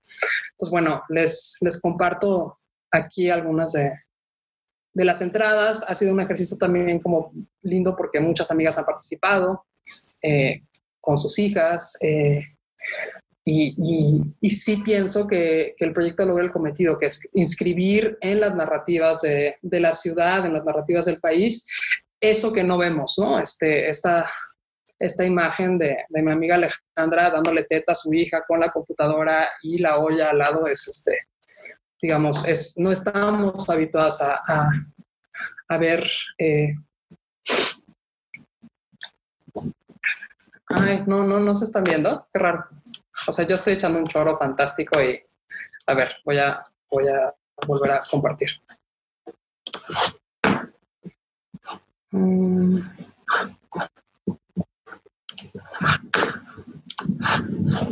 Ahí ya estamos. Sí, Adrián, va. Bueno, me regreso para que vean a mi amiga Alejandra, que es de quien hablaba, que es ella. Eh, y, les decía, también ha sido como un ejercicio lindo de, incluso de, amigas o de conocidas eh, o de, participantes a quienes de pronto les funcionó muy bien, ¿no? Eh, este es de, otra amiga, Susana, que ha mandado tres tres participaciones distintas, la, más memorable es esta, la de hoy también con mi sopa. Eh, y, cada quien eh, elige, ¿no? En, las narrativas, por ejemplo, también está eh, este recuento de zurda, una persona no binaria y de las complicaciones que trajo el confinamiento para, para esta persona en su interacción con, con, su pareja, ¿no? Entonces, de nuevo, las narrativas que imaginamos en, en esta cosa como de los divorcios y tal, eh, no solemos contemplar a, las personas eh, de géneros no binarios o, fluidos y, de pronto pues están ahí, ¿no? Entonces, pues este es el proyecto en, en el que estoy. Em, esto está llevando a otro trabajo que, que, se llama que se llama Diarias, que tiene que ver con, con invitar diarias comunidades de cuidado, con invitar a, amigas y a colegas de todo el mundo a que armen una diaria con seis mujeres más y cada una eh, se encarga de una entrada al día, digamos, por día de la semana, ¿no? Eh, para mí el, el, confinamiento también ha implicado sumergirme por épocas y por momentos de lleno en, en temas de activismo, cosa que, digamos, de activismo puro y duro que, que no necesariamente he elegido, eh, pero que básicamente corresponde a, a lo que está pasando en, en, el país. Este es lo que hemos estado haciendo desde el Gabinete Feminista. Y Gabinete Feminista somos un grupo de feministas tal cual, eh, trabajando en, en hacer señalamientos de lo que está pasando de cara a la situación de las mujeres eh, pero también a, temas como el presupuesto, este, el PIB, cómo se está gastando, y eh, en, en, la pandemia y a partir de los recortes eh, decretados por, por, el presidente, ¿no? Entonces, estas son algunas de las, de las imágenes que, que hemos sacado, ¿no? Y que tienen que ver con una mirada feminista, ¿no? Una mirada feminista de la política que pensamos que claramente no existe en, el gabinete actual, de ahí viene, eh, de ahí viene el nombre, y, eso nos parece indispensable. Eh, tener una mirada crítica de, lo que estamos viviendo conforme eh, está sucediendo, porque está habiendo un desmantelamiento sistemático de esfuerzos, instituciones relacionadas claramente con, con, las mujeres y con los derechos de las mujeres, pero también en, el ámbito del arte y la cultura eh, está sucediendo algo, algo similar. Este, por ejemplo, tiene que ver con las CAMIS, eh, las casas de la mujer indígena y afromexicana, eh, muchos de los cuales han cerrado a partir de los recortes presupuestales. Y este es uno de nuestros favoritos, ¿no? que es un comparativo entre lo que cuesta el presupuesto de dónde viene el presupuesto, o sea, lo que, lo, lo, que está asignado para igualdad eh, del programa de derechos indígenas de dónde sale el presupuesto de las CAMIS versus la, la inversión del gobierno federal en 2020 para el Tren Maya, ¿no? Es menos del, es menos del 0.5%. Eh, en fin, eso, eso pues nos triste, lamentablemente nos ha tenido pues, muy ocupadas. Y por último, mm, les comparto, no sé si lo estoy compartiendo, pero voy a ver. Eh, si estaba, bueno, igual lo vuelvo a compartir.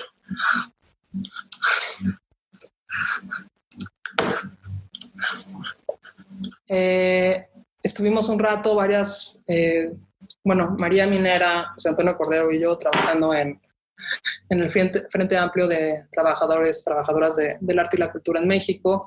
Este fue el último comunicado que sacamos en, en conjunto con muchas otras organizaciones, con ANTI, con Artículo 27, con el Frente Pro Museos, eh, con Grecu, con MOCAM, con No Vivimos del Aplauso, con Pasaporte Cultural y con teatromexicano.com, eh, que tiene que ver justamente con, con esto de lo que hablaba antes, que es el desmantelamiento sistemático de, de las instituciones de, del arte y la cultura.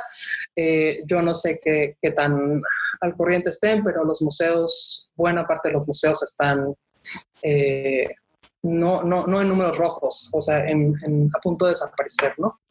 Entonces, esta, esta pandemia, eh, por lo pronto, a mí me ha obligado a, trabajar en esos otros, en estos otros eh, terrenos, entonces mantengo un poco como eh, esos dos frentes, ¿no? El, el, de mi trabajo y el de seguir procurando espacios de enunciación para, para, diferentes eh, comunidades y repito de nuevo, en este momento con, con mujeres, con, jóvenes y con niñas.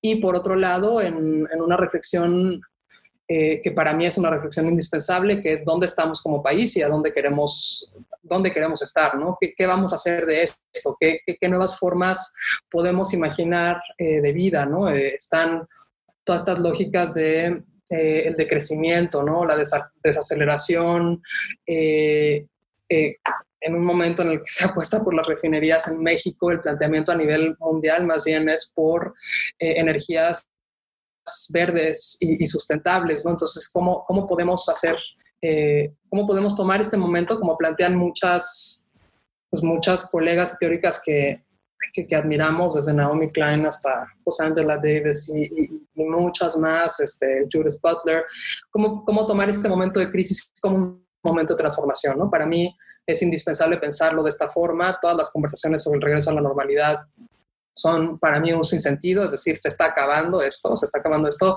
se está acabando el país, se está acabando el planeta, se está acabando todo, ¿no? Y, y e implica necesariamente eso, preguntar cómo y a dónde, ¿no? Y para mí la respuesta está claramente eh, planteada desde los feminismos, desde los feminismos verdes, desde los feminismos eh, que, se postulan a favor de los derechos de todas las personas, ¿no? En, una lógica de una vida en común, eh, en donde todas las personas gocen de los mismos derechos. Entonces, pues la apuesta es esa. estoy trabajando con, con algunas otras colegas en, en pensar en en una iniciativa justo que tenga que ver con eso, con qué vamos a hacer y qué vamos a, cómo vamos a plantear eso que vamos a hacer desde las filas del arte y la cultura. Y, pues eso, en eso, en eso estoy. Muchas gracias. Gracias por, por la invitación. Muchas gracias, muchas gracias, Lorena. Eh, qué terrible esto de los audios de pronto que fallan, en fin, pero bueno, esas son las, los azares que tenemos por estar en vivo en este método. Eh, pues quisiera ahora invitar a la audiencia, si tuvieran comentarios, si tuvieran preguntas que hacer, eh, si saben habilitar, su, levantar la mano sería muy adecuado, pero también les vamos a abrir el chat para que si alguna persona no quiere hablar en público, pero tiene alguna inquietud, algún comentario, alguna pregunta, etcétera, alguna participación, lo pueda hacer a través de, del chat, de la, de la conversación. Y bueno, pues ya te dice Margarita Dávila, te dice que chulísimo, Lorena. También nos preguntaban que dónde pueden ver tu trabajo. Entonces, ahorita les abrimos los micros para que nos puedan hacer eh, comentarios al respecto. Y eh, pues para toda la gente en la parte de participantes, ahí donde aparece toda la serie de personas que estamos participando en el chat, se puede habilitar el levantar la mano si alguna de las personas que está aquí en la sala quisiera hacerle alguna pregunta o algún comentario a Mónica, a Ana Francis o a Lorena, pues adelante, o si tienen algún comentario que hacer sobre esta plática, pues bienvenidos también sean los comentarios. Por lo pronto vemos que tenemos ya la mano arriba de Patricia Suárez, de modo que eh, le vamos a habilitar el micrófono desde controles, Conchito, si nos apoyas, para ya está habilitado. De hecho, Patricia, adelante con tu comentario. Uy, ahora eh, me escuchan. Sí, sí. Sí, ah, gracias. Eh, pues felicitarles por esta iniciativa. Eh, tampoco soy muy afecta a todas estas nuevas formas de comunicarnos, pero me parece excelente. Y no soy la única amiga y amigas, necesitamos saber dónde conseguir el manual de la buena lesbiana de manera virtual y más que ahora sé que hay un tomo 2 eh, para Ana Francis y felicitar a, Mónica y a, ustedes y a esta también Lorena por, su trabajo. Gracias. Gracias, Patricia. Tenemos eh, también arriba la mano de Yolotl. Eh, se le va a habilitar el micro ahora mismo también para que pueda externar su pregunta o inquietud. Ya está abierto. Adelante, Yolotl. Hola, ¿qué tal? Eh, buenas tardes. Pues muchas felicidades. Bueno, muchas gracias por compartir. Eh, pues sí encontré que, que, pues, bueno, yo las admiro mucho. No conocía a Ana, pero se me hizo muy divertida su plática, me reí mucho. Este, y yo tengo una pregunta para Lorena, sobre todo por estos proyectos que haces en las comunidades. Este, cómo es que lidias como con estas emociones, ¿no? Con que, pues no sé, o yo, yo hay, hay veces que en trabajos en la comunidad como que soy muy dada que me, como que lloro mucho, entonces, pues cómo le haces como para, para este tipo de historias, este, igual como cómo debes de reaccionar, ¿no? Porque muchas veces yo también siento que que no sé cómo reaccionar como ante, ante ciertas situaciones o, ciertas como historias y pues, que, te dejan así sin palabras. Entonces no sé, este, pues ya quedo en eso. No sé si alguna de ustedes, Lorena, Ana Francis o Mónica, quieren responder eh, estos comentarios, si nos levantan su mano para Ana Francis, Lorena luego.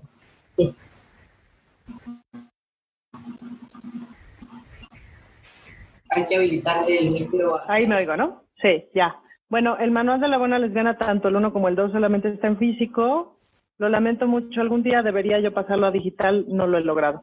Pero estoy escribiendo de nuevo el manual de la buena lesbiana, ahora en una aplicación que se llama Story, que son, es como un Spotify pero de historia, que les recomiendo mucho que luego la bajen y bueno, ahí ya publiqué una columna y ahí me seguiré publicando cosas. Em, con respecto al asunto de, por acá me preguntan que si cursos y bueno, tenemos la Chuliversidad también, como porque muchos proyectos, pero la buena, buena, buena para dar clases de cabaret es Cecilia Sotres, la verdad. Eh, y ella da todo el tiempo cursos de cabaret, entonces búscala ella porque ella es muy buena maestra, muchísimo mejor que yo. Em, y, luego por ahí me voy a meter tantito en la respuesta del trabajo en comunidad y así, porque pues también eh, de ahí hemos hecho un montón. A nosotras nos ayuda, a nosotras nos ayuda a cambiar la historia. Claro, tiene que ver con, el, con ese oficio de la ficción que es distinto en, en digamos, en esta disciplina nosotras generamos una ficción y desde hace varios años decidimos que en nuestras ficciones las mujeres se salen con la suya y se acabó. Me explico ya, vamos hasta la madre de que las personajes también se la pasen mal. Entonces, por ejemplo, ahora en la casa de papel de baño, que la tesis es muy simple, es decir, estas mujeres se meten a una fábrica de papel para transformar todo el papel en morado y con consignas para que invada el mundo entero y para que la gente cada vez que vaya al baño se dé cuenta de que se han cagado sobre nuestros derechos. Entonces, pero ellas salen, triunfan. No esperas que triunfen, pero triunfan. Y, y eso tiene que ver como con una creación de realidad, o sea, como de pronto eh, mirar otras posibilidades de vida, mirar otras posibilidades de, en donde sí se pueda, aunque sea nomás en un cachito de la función, de la, de la ficción, pues, ¿no? Ya. Ana, nada más, eh, te preguntan por el nombre de la app en donde está subido. Ah, Entonces, si lo subes al chat para que la gente pueda tener acceso. Y Lorena, adelante tú. Em, ya, bueno, primero así, saludos a todas, ¿no? Saludos a, Olga allá en Tijuana. Eh, saludos, suponemos que de la Secretaría para la Igualdad de las Mujeres en Tuxtla es Heli. Pues abrazos a Heli por allá, Daiset. Chale, hay muchas, este, pues besos, besos a todas, ¿no? Y muchas gracias por, por estar. Eh, yo lo que he descubierto es lo que a mí me permite seguir y no, como no, no no transformarme en un receptáculo de, del horror de muchas de las historias con las que trabajo, es seguir trabajando. O sea, seguir trabajando y encontrar como formas de o de procurar un, digamos, mayor igualdad o de señalar o de hacer activismo. Ese, ese estar siempre eh, a mí me, pues me da mucha fuerza y al principio, cuando, cuando trabajaba de, lleno con, en, temas de violencia contra las mujeres, la verdad es que sí me daban pues, bajones cada tanto, ¿no? Como a toda la, gente que trabaja con, con las violencias y, y, había que eso, como que tomar de pronto, eh, cortar el trabajo y tomar, tomar ciertos respiros, ¿no? Y, y, más bien con el tiempo lo que he ido descubriendo que es que lo que a mí me funciona es seguir haciendo, ¿no? Seguir haciendo algo que tenga que ver con... Eh, mejorar, contribuir a solucionar, proponer alternativas a eso, a, eso frente a lo cual estoy, ¿no? Eh, entonces, pues eso, eso también significa que, pues que no paro de trabajar nunca, ¿no? Y eso también está cabrón porque eh, la, la, familia, la pareja, reclamos, este, pero es, pues eso es lo que me, es lo que me permite y si no lo hago, ahí sí un poco me lleva la chingada, entonces, pues eso trabajar sin parar para mejorarnos la vida. Muchísimas gracias. Nos hacen una pregunta directamente en el chat que nos parece pertinente, que la hacen abierta, de modo que quien, a ver quién de las tres quiere responder, que es cómo crear comunidad con todas aquellas personas que no tienen acceso a Internet. Y aquí pues es claramente apuntar a esa brecha digital y a las diferencias que también, dado este contexto, pues se acrecentan, ¿no? De, entre quienes pueden y quienes no acceder a estas tecnologías. nada más sumando a lo que dices, que hemos comentado en otras pláticas justamente esto, que si bien eh, esta plataforma nos permite acortar distancias, porque justo lo mencionabas, Lorena, tenemos gente de Tijuana, de Tuxtla, etcétera, y pues esto hace justamente que un momento dado Mónica mencionaba, ¿no? De pronto tiene la plática en Japón y ha estado en otros lugares, etcétera. Y esto pues sí nos permite romper un poco con este gran centralismo que ha vivido la Ciudad de México en el arte y la cultura, etcétera, pero por otro lado se presenta esta situación, ¿no? De que lamentablemente no toda la gente tiene acceso al Internet. Entonces no sé si Ana Francis, Mónica o Lorena quieran hacer algún comentario sobre este punto en lo particular. Si me dejan saber con su manito arriba. Va, Ana Francis, por favor. Bueno, nada más una cosa les advierto que yo siempre puedo hablar porque soy actriz. Entonces, luego cállenme. Em, me parece que es un gran punto, es decir, pues sí, de entre las cosas que nos explotaron en la cara y no es que no lo supiéramos, sobre todo porque somos activistas, es que la desigualdad está perrísima, pues, ¿no? De pronto yo me he visto como esta reflexión de, bueno, pues la verdad es que por Facebook llegas a más gente, porque porque no sé por qué, pero requiere menos datos y casi todo mundo, o sea, de quien no, de quien tiene poquito, probablemente tenga Facebook, de quien tiene poquito acceso a internet, probablemente tenga Facebook. Entonces, sí, tendríamos que hacer como más cosas por ahí. Eh, ahora tenemos de frente el asunto del Festival de Cabaret, que su única gracia es que era gratis, carajo. Que íbamos a orfanatos y a asilos y a este y a reclusorios y a un montón de espacios que tradicionalmente no podrían ver cabaret. ¿Y cómo le hacemos? Pues, ¿no? Creo que lo que tiene que ocurrir ya, o sea, lo que tiene que ocurrir ya pronto es que de veras haya internet por todos lados. Yo no, imagino ya un mundo como de otra manera, pues. Eh, y sin duda, también tenemos que regresar, o sea, también estamos, y me parece que estamos como regresando al, al, al, al, barrio, a lo cercano, a lo, ¿no? En fin, no lo sé. Eh, ¿Ven por qué les digo? Yo ni tenía por qué responder porque no estoy diciendo nada. Ya, sí, perdón. Muchas gracias. Lorena, por favor, Conchito.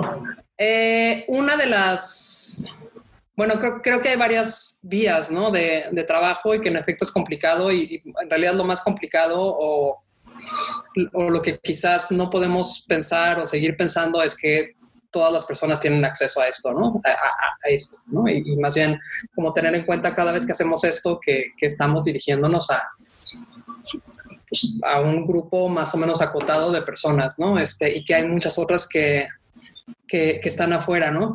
Yo, yo creo mucho en, en, esto que, que, no sé, feministas como Juris 4 llaman las comunidades de cuidado, ¿no? Que, que no necesariamente, hoy en muchos casos especialmente no es tu familia de sangre, sino que son o somos personas que nos cuidamos, ¿no? Y en, y en ese cuidado eh, puede, pues están eh, amigas o colegas o de pronto situaciones, este, digamos, que, que, se van dando, ¿no? Tengo una amiga, por ejemplo, que se transformó en, en, la proveedora de medicamentos para su edificio cuando un día al salir se encontró a, la vecina en andadera tratando de, de, ir a la farmacia, ¿no? Y, y le dijo, señora, ¿para dónde va? No, pues es y bla. Y, y, entonces le ofreció y se corrió la voz y de pronto eh, Mariana fue, se transformó en eso, en la proveedora de, de, los medicamentos para todas las personas este, mayores de, de, su edificio, ¿no? Está eso, pero está también esta otra cosa que es, que es estar al tanto de otras personas, ¿no? Y es estar al tanto de estas comunidades otras. Eh, por ejemplo, es como funciona este proyecto del que les hablaba previamente que se llama Diarias, ¿no? Que es yo convoco a alguien y esa alguien convoca a su vez a otras. Eh, de esas otras, pues hay muchas que, eso, que no están en Facebook, que no están, no sé, que no tienen acceso, eh, que de pronto están, no sé, tengo una amiga que, acabó, se quedó varada en una residencia en un pueblo de 200 personas en Italia y pues ya se va a quedar a vivir ahí, con lo cual pues ella es la vía de acceso para las mujeres de, de Caruzzo, ¿no? Este, en fin, creo que hay otras, otras vías, ¿no? Y también está el, trabajo fabuloso de, amigas como Kenia eh, o como todas las colegas de, la Casa de las Muñecas Tiresias que se han dedicado a, desde la calle alimentar a, las comunidades trans eh, y a las personas en situación de calle o liberadas que, no tienen que comer, ¿no? Entonces, eh, pues eso, hay, hay, esas otras formas. También hay, hay, amigas, colegas que se están aventando y también es pues, bien admirable a rescatar a, mujeres en, situaciones de violencia eh, de sus casas, porque claramente el gobierno eh, no, no está preocupado con lo que nos está pasando a las mujeres. Entonces, una vez más, recae en la sociedad civil y recae en la ciudadanía resolver eh, todos los agujeros del gobierno y eso, hay muchas colegas que se están lanzando a rescatar mujeres, ¿no? Entonces, pues hay esas otras formas, ¿no? Siempre hay como vías de comunicación distintas. Que la gente no esté en redes no significa que esté incomunicada. Gracias, Lorena. Y pues tenemos varias manos levantadas. Iremos abriéndoles el micro conforme eh, se han anotado. Karen Ibarra, por favor, Conchito, si nos apoyas. Este, bueno, antes que nada, y bueno, eh, más que felicitar a estas maravillosas mujeres, se vería como muy esencial que pongan sus medios de alcance, sus redes sociales, porque bueno, creo que tanto a mí como a las que estamos escuchando nos interesaría más apoyar sus proyectos, los que ya tienen, los que han hecho, darles más difusión y más que nada, pues eso, ya, muchas gracias. Muchas gracias, Karen. También la participación de María Enriqueta, por favor. ¿Estás por ahí, María Enriqueta? acá estoy. Hola, buenas tardes a todas. Es un gusto estar aquí con ustedes. Este, pues Mónica Mayer y, y Lorena han estado en Chiapas. Hemos estado cerca de ellas, de su obra. Y Mónica, déjame decirte que tus tendederos han tuvieron un efecto increíble el 8 de marzo. Precisamente acabamos de reunirnos con el rector de, la, de una de las universidades públicas en Tuzla. Las chavas de la UNICACH resguardan el tendedero del 8 de marzo como si fuera una evidencia preciosa de todos los... Eh, de todas las acusaciones que recabaron de maestros acosadores Tres de ellos ya han sido despedidos y creo que es un, ha tenido un éxito increíble esta, esta arma que las jóvenes se han apropiado de, de ella, ¿no? Gracias a ti, Mónica. Y pues la obra de Lorena, que es impresionante, ¿verdad? A mí me dio mucho gusto en Chiapas, en la universidad, hace ya un buen número de años. Gracias a Heli, que ahora es secretaria para la igualdad de las mujeres en Tuzla. Este, tuvimos la oportunidad de tenerla en la universidad, de una conferencia, además se hizo una exposición de sus fotos sobre, sobre la calle, sobre la, el andador de la, de la universidad. Y en el caso de Ana, yo me sentí, perdón, de Ana Francis, yo me sentí muy identificada con, con ella, soy curiosa como ella y cuando entro un Zoom también me fijo en todos los detalles, ¿verdad? Hasta el otro día me tocó una chava que hasta se puso a cenar. Ahora, las facilidades estas que nos dan el Zoom de estar desde nuestra casa, ya sea en obras de teatro, en, en conferencias como las de hoy, nos permiten ciertas libertades que son increíbles, ¿verdad? Nos ponemos en pijama, cenamos frente a la cámara, bueno, una serie de libertades y a mí me gusta observar qué es lo que están así la conferencia como ella. También creo que no podría estar mucho tiempo. Solo tuve una hija, creo que no podría estar mucho tiempo como mamá dentro de la casa, estoy muy alejada de las cuestiones domésticas y me encantó esta plática con las tres, ¿verdad? Gracias. Muchísimas gracias, María Enriqueta. Vamos a darle la palabra a Mónica para responder y también pedirles a quienes eh, abran sus micrófonos que sean breves para dar salida a la mayor cantidad de preguntas. Gracias. ¿Y qué tal? Pues sí, Chiapas siempre, siempre ha sido un lugar con el que hemos tenido una relación muy fuerte y hecho varios proyectos. Eh, hablando de Chiapas, yo quería mencionar eh, y con relación a la pregunta anterior, es que a mí se me hace que este de que nos podemos comunicar por las redes también le está dando voz a muchas organizaciones y a muchas mujeres que anteriormente no se la habían tomado. Eh, pienso, por ejemplo, en el grupo Shuk de las Margaritas Chiapas, que llevan muchos años trabajando, ayudando a migrantes, trabajan, son mujeres indígenas, tojolabales, que trabajan con, con mujeres que están haciendo trabajo doméstico, en mujeres que están en situación de migrantes, violencia, etcétera. Y ahora ya tienen toda una comunicación a través de la red que no habían tenido antes. Entonces a mí se me hace que esta posibilidad de que muchas están tomando la voz que ha sido necesaria porque estamos en nuestras organizaciones y en nuestras casas muy cerradas, junto con eso que dice Lorena de trabajar en nuestras comunidades inmediatas de alguna, quienes salen, ¿eh? porque yo no salgo, lo hago desde, desde la red nada más, nos presenta una oportunidad muy fuerte de organizarnos de estas otras maneras. En Argentina me platicaban también que están haciendo cosas de activismo en el, cuando las dejan salir de la casa al, al mercado. Entonces, un activismo cerquita en su colonia, trabajando de otras maneras. Y creo que va a ser muy importante este nivel de trabajo muy personal y muy de, base, porque también se nos viene de la fregada. También la derecha se nos viene de la fregada. Entonces, si no tenemos estrategias claras para trabajar de otras maneras, nos van a comer el mandado y Lorena vas a tener que trabajar mucho más, porque nos van a echar para atrás muchos años. Entonces, eh, sin quitarle peso a todo lo que se está haciendo, pues yo sí quiero sacar el pelo en la sopa que se va a poner de la fregada por la cuestión económica, porque la derecha ha agarrado mucha fuerza, porque se están organizando muy bien, porque un pasito para adelante y va a ser muy fácil que nos echen para atrás. Entonces, bueno, pues sí, pensemos en cómo nos organizamos desde, desde las redes y luego con las comunidades para que no nos pase eso, ¿no? Gracias, Mónica. Y ahora quisiéramos también abrir el micrófono de Sinaida Quiñones. ¿Estás por ahí, Sinaida, por favor? ¿Estarás por ahí? Hola, ¿me escuchan? Sí, adelante. Eh, hola, saludo desde Colombia. Espero que se encuentren muy bien. Eh, tengo un trabajo investigativo sobre las artistas mujeres y sus, estrategias de emancipación y por eso llegué pues a Mónica Meyer también.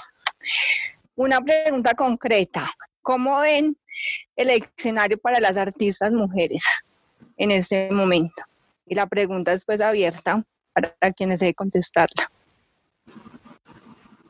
Luego, Lorena. Eh, antes que nada, Sinaida, te agradezco enormemente porque gracias a que en tu escuela hicieron el tendedero, cuando a mí no se me había ocurrido que eso podía pasar, se convirtió en un proyecto no nada más de activismo y de arte, sino pedagógico. Y ha seguido ese camino. Entonces, pues es una pieza colectiva que va creciendo con quienes se lo apropian también, ¿no? Entonces, te lo agradezco de corazón. Eh, yo creo que por la situación de las mujeres artistas estaba de la fregada, seguramente seguirá estando y seguiremos dando la, la, batalla, lo que yo veo es también mucho, mucha organización en todos lados de que nos conozcamos y de que veamos qué está, qué está pasando con el trabajo las unas y las, y de, las unas y las otras, ¿no? Eh, lo mismo, hemos avanzado un poquito y ahora, ¿qué va a pasar con todas estas instituciones que nos habían abierto un poquito? ¿Y cómo vamos a hacerle para no dejar que, que se hagan para atrás? ¿Y cómo vamos a hacerle para guardar la información de todo lo que está pasando por otros lados. A mí más bien me emociona la gran creatividad que se ve, cómo la vamos a archivar, cómo la vamos a difundir, cómo vamos a congregarla para que se vea y nos sirva a todas, ¿no? Eh, yo creo que, digo, coincido con, Mónica por completo y coincido también con lo que decía antes de, o sea, lo que viene más adelante va a ser brutal y eh, esta, esta frase como de de, los aviones que se están cayendo en inglés, que es brace yourself, ¿no? Que es así, ponte en posición de, emergencia, pues creo que la onda un poco es esa, ¿no? Eh, pero la, pregunta sobre el arte y las mujeres, la verdad es que a mí me parece bien interesante porque estábamos en un momento de, se suponía que como de apertura, ¿no, Mónica? En donde se suponía que los feminismos eran lo de hoy, se suponía que todas estábamos haciendo arte feminista y que de pronto habíamos logrado este, entrar al mainstream eh, por completo y que estábamos logrando dinamitar todo, cuando la verdad es que eso sucedía más en eh, como enunciado que como realidad, ¿no? Este, porque cuando realmente te metías a defender las ideas detrás de, los feminismos, entonces ya había como conflicto, ¿no? Y siempre y cuando eh, te ciñeras a, las políticas impuestas todo bien, pero si de pronto te salías un poquito, entonces también este, ya, ya todo mal, ¿no? Y siento que este regreso eh, a, a, la casa va a tener pues consecuencias bien, bien dramáticas para nosotras justamente porque estábamos en esa pues en ese momento como de simulación rarísima, ¿no? En donde en efecto sí se habían abierto ciertas cosas, pero en su gran mayoría más bien en la superficie. Eh, entonces, quizás, y, además, bueno, recordemos, también lo, decía Ana Francis, o sea, nos quedamos en el 8M y en el 9M. Veníamos de un momento de ebullición en donde habíamos logrado poner eh, el, tema de los feminicidios y las violencias contra las mujeres en el centro de la conversación nacional y eso se truncó de golpe. O sea, de pronto la emergencia fue otra y se acabó la conversación, ¿no? Entonces, eh, muchas, bueno, todas hemos, hemos seguido trabajando desde casa. Está la enorme pregunta de cómo hacer la revolución desde la sala, ¿no? O desde la cocina. Eh, y, es una pregunta abierta, ¿no? No, tenemos realmente una, eh, una respuesta más que supongo que cada quien seguirá haciendo lo que, lo que sabemos hacer, ¿no? Pero yo imagino que, que el regreso después de esto eh, será a ese momento anterior a, esa simulación rarísima en la que estábamos. Y Lorena, aprovechando que tu micro está abierto, Jan de la Rosa, a quien le mandamos un beso, un abrazo con mucho cariño, te dice acerca del trabajo del activismo cultural, ¿cómo piensas que se podría salir de la precarización y el borrado del trabajo cultural consecuencia de la pandemia, sumadas a las políticas públicas y o su falta de coherencia? Es como de las preguntas de los 64 mil pesos, ¿no? Pinche Jan, yo te quiero, no mames. Eh, es que sí, yo creo que, bueno, sí, es la pregunta de los 64 mil pesos, pero creo que hay, hay una serie de preguntas que hay que plantear en el escenario mexicano, ¿no? Una es si damos por perdida la, batalla de los apoyos gubernamentales al arte y a la cultura, ¿no? Si damos por perdido el, papel del Estado en la promoción del arte y de la cultura y más bien empezamos a operar desde otro lado, ¿no? Que es lo que, es lo que algunas hemos, eh, hemos, hemos pensado y hemos imaginado después de, del desastre del FONCA y después de los recortes que, que repito, tienen a, a buena parte de las instituciones culturales en en, lo que será un cierre permanente, no, no, no un momento de impasse, ¿no? Sino, eh, y, y, eso, lo que nos estamos preguntando ahora es cómo, de qué vamos a vivir, porque además muchas de nosotras ya nos estamos inventando formas muy peculiares y muy raras de vivir, ¿no? Es decir, eh, yo logro de pronto alianzas entre instituciones que jamás han colaborado juntas y que no lo van a volver a hacer jamás, ¿no? Eh, normalmente entre, instituciones eh, que tienen que ver con los derechos de las mujeres y teniendo un puente como con alguna instancia del arte y de la cultura. Si ninguna de las dos tiene ya, o sea, si ninguna de las dos existe, eh, yo, ya no puedo vivir de ninguna de las dos, ¿no? Yo tengo en, este momento el Sistema Nacional de Creadores y se acaba en diciembre y no tengo idea qué va a suceder el primero de enero, ¿no? Eh, llego, llego hasta ahí, ¿no? Tampoco sabemos si habrá sistema, a, pesar de las múltiples promesas de, de, la Secretaría de Cultura de que solo es una transición de, de caparazón, eh, pero sin, sin una claridad en, en, los proyectos que, bueno, en el planteamiento que se presenta. Entonces,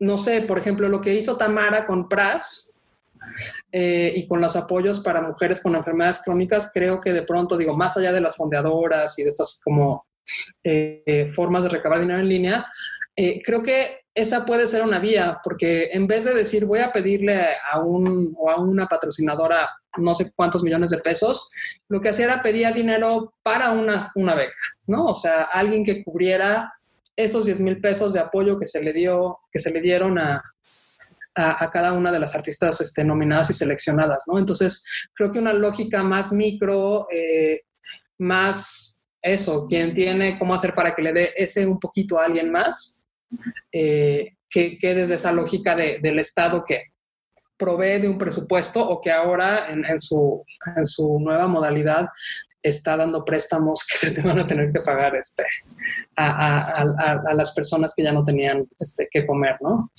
Eh, en fin, es, una, es una pregunta y Jan, hay que, pensemos cómo. Conchito, si podemos habilitar el micro de Ana Francis, por favor. Ya estoy, ¿no? Sí. Trataré ser breve. En esa circunstancia pandémica, de pronto mucha gente nos escribía al Facebook y nos decía, oigan, ¿por qué no están opinando de tal circunstancia en la política? Oigan, ¿por qué no están opinando de la declaración? ¿Qué onda con lo del setenta y tantos por ciento recorte? ¿Por qué no están opinando? Y nosotras batiendo huevo para hacer las tortitas de carne, para venderlas, para lograr sostener los, los 15 empleos de las mujeres del vicio, ¿no? De pronto era así de, no, voy a olvidarlo, yo estoy batiendo mi huevo, este, y si no entiendes que el cuidado de entre nosotras es importante, entonces no estás entendiendo nada de lo que se trata, nada. Y justo coincido con Lorena en este asunto como del, del, cuidado de nuestras pequeñas repúblicas, de nuestras familias, de nuestras tribus, de nuestras comunidades, cualquiera que sea esta comunidad, porque, porque, porque pues la comunidad cabaretera no es que yo viva con ellas, pero pues es una comunidad y nos cuidamos y nos estamos ahí cuidando y etcétera. Eh, yo veo un montón de oportunidades. Quizás tienen que ver con que soy optimista, quizás tienen que ver con que soy cabaretera. Y sí, al día siguiente que se murió mi padre, lo primero que pensé fue, tendría yo que hacer Anita la huerfanita en cabaret, porque soy Anita y ya soy huérfana, ¿no? Pero bueno, es parte de mi oficio. Eh, entonces, en ese sentido, veo que se está rompiendo un mundo, pero es que era un mundo de mierda. Entonces, yo no le veo salvación al mundo anterior. Eh, y claro, mi optimismo tiene que ver con que, será una otra cosa. Y yo veo muchísimo hartazgo en muchos lados. Yo veo a muchísimas mujeres hartas que no estaban hartas o que no se habían dado cuenta de que estaban hartas. Y a mí eso me da muchísima esperanza y a mí eso me da muchísima ilusión. Porque yo vengo de una historia de mujeres hartas y que por hartazgo moles salimos. Eh, salimos y sacamos a las demás, a las, a las hijas y a las sobrinas y a las etcétera. Entonces, a mí lo que me hace ilusión es, el, por un lado, el hartazgo y por otro lado, de pronto, como la revaloración de las cosas importantes, tan simple como que a todas seguramente nos pasó que había 40 cosas en las que gastábamos que ya no gastamos y que eran una pendejada gastar, pues, ¿no? Em,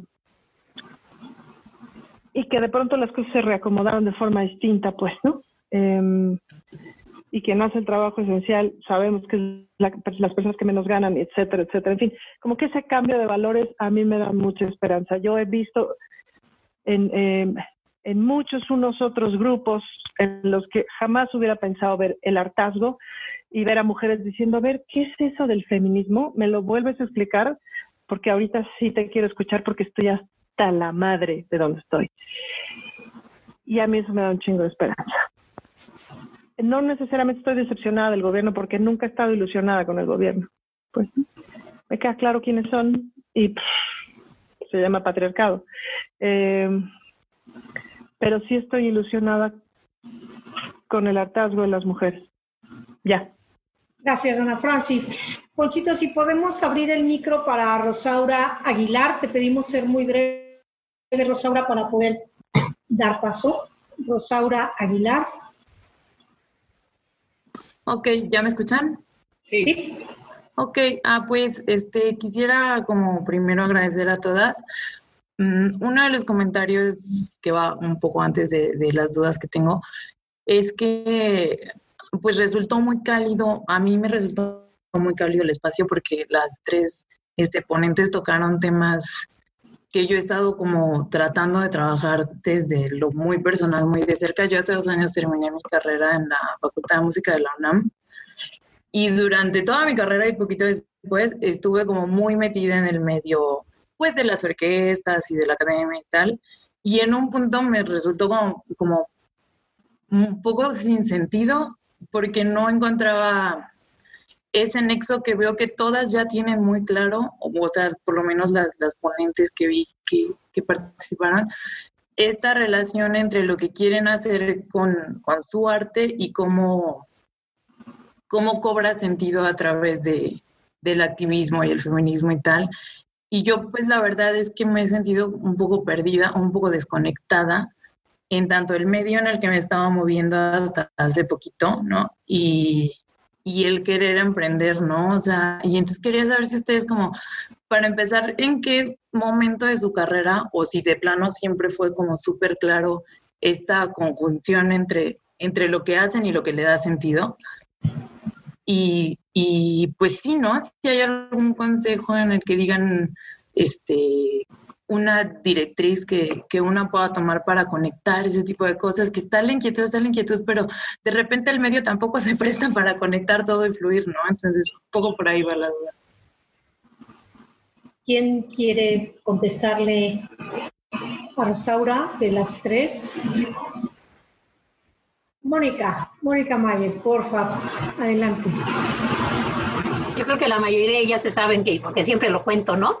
Que yo me hice, ya sabía del feminismo cuando estaba estudiando arte, pero no había tenido sentido para mí porque era el trabajo en la casa y en la misma, que si no pagaban lo mismo, era lo que yo leía de feminismo en los años 70 y cuando entré a estudiar arte, mis compañeros que eran los que venían de, del 68, que eran radicales, progresistas, artistas y tendrían que haber sido bien chidos, después de una plática de una compañera sobre mujeres artistas, cosa que fue sorprendente porque nunca habían hablado ni de Frida Kahlo en la escuela de arte en ese momento, nos dijeron que las mujeres éramos menos creativas porque la creatividad se nos iba en la maternidad.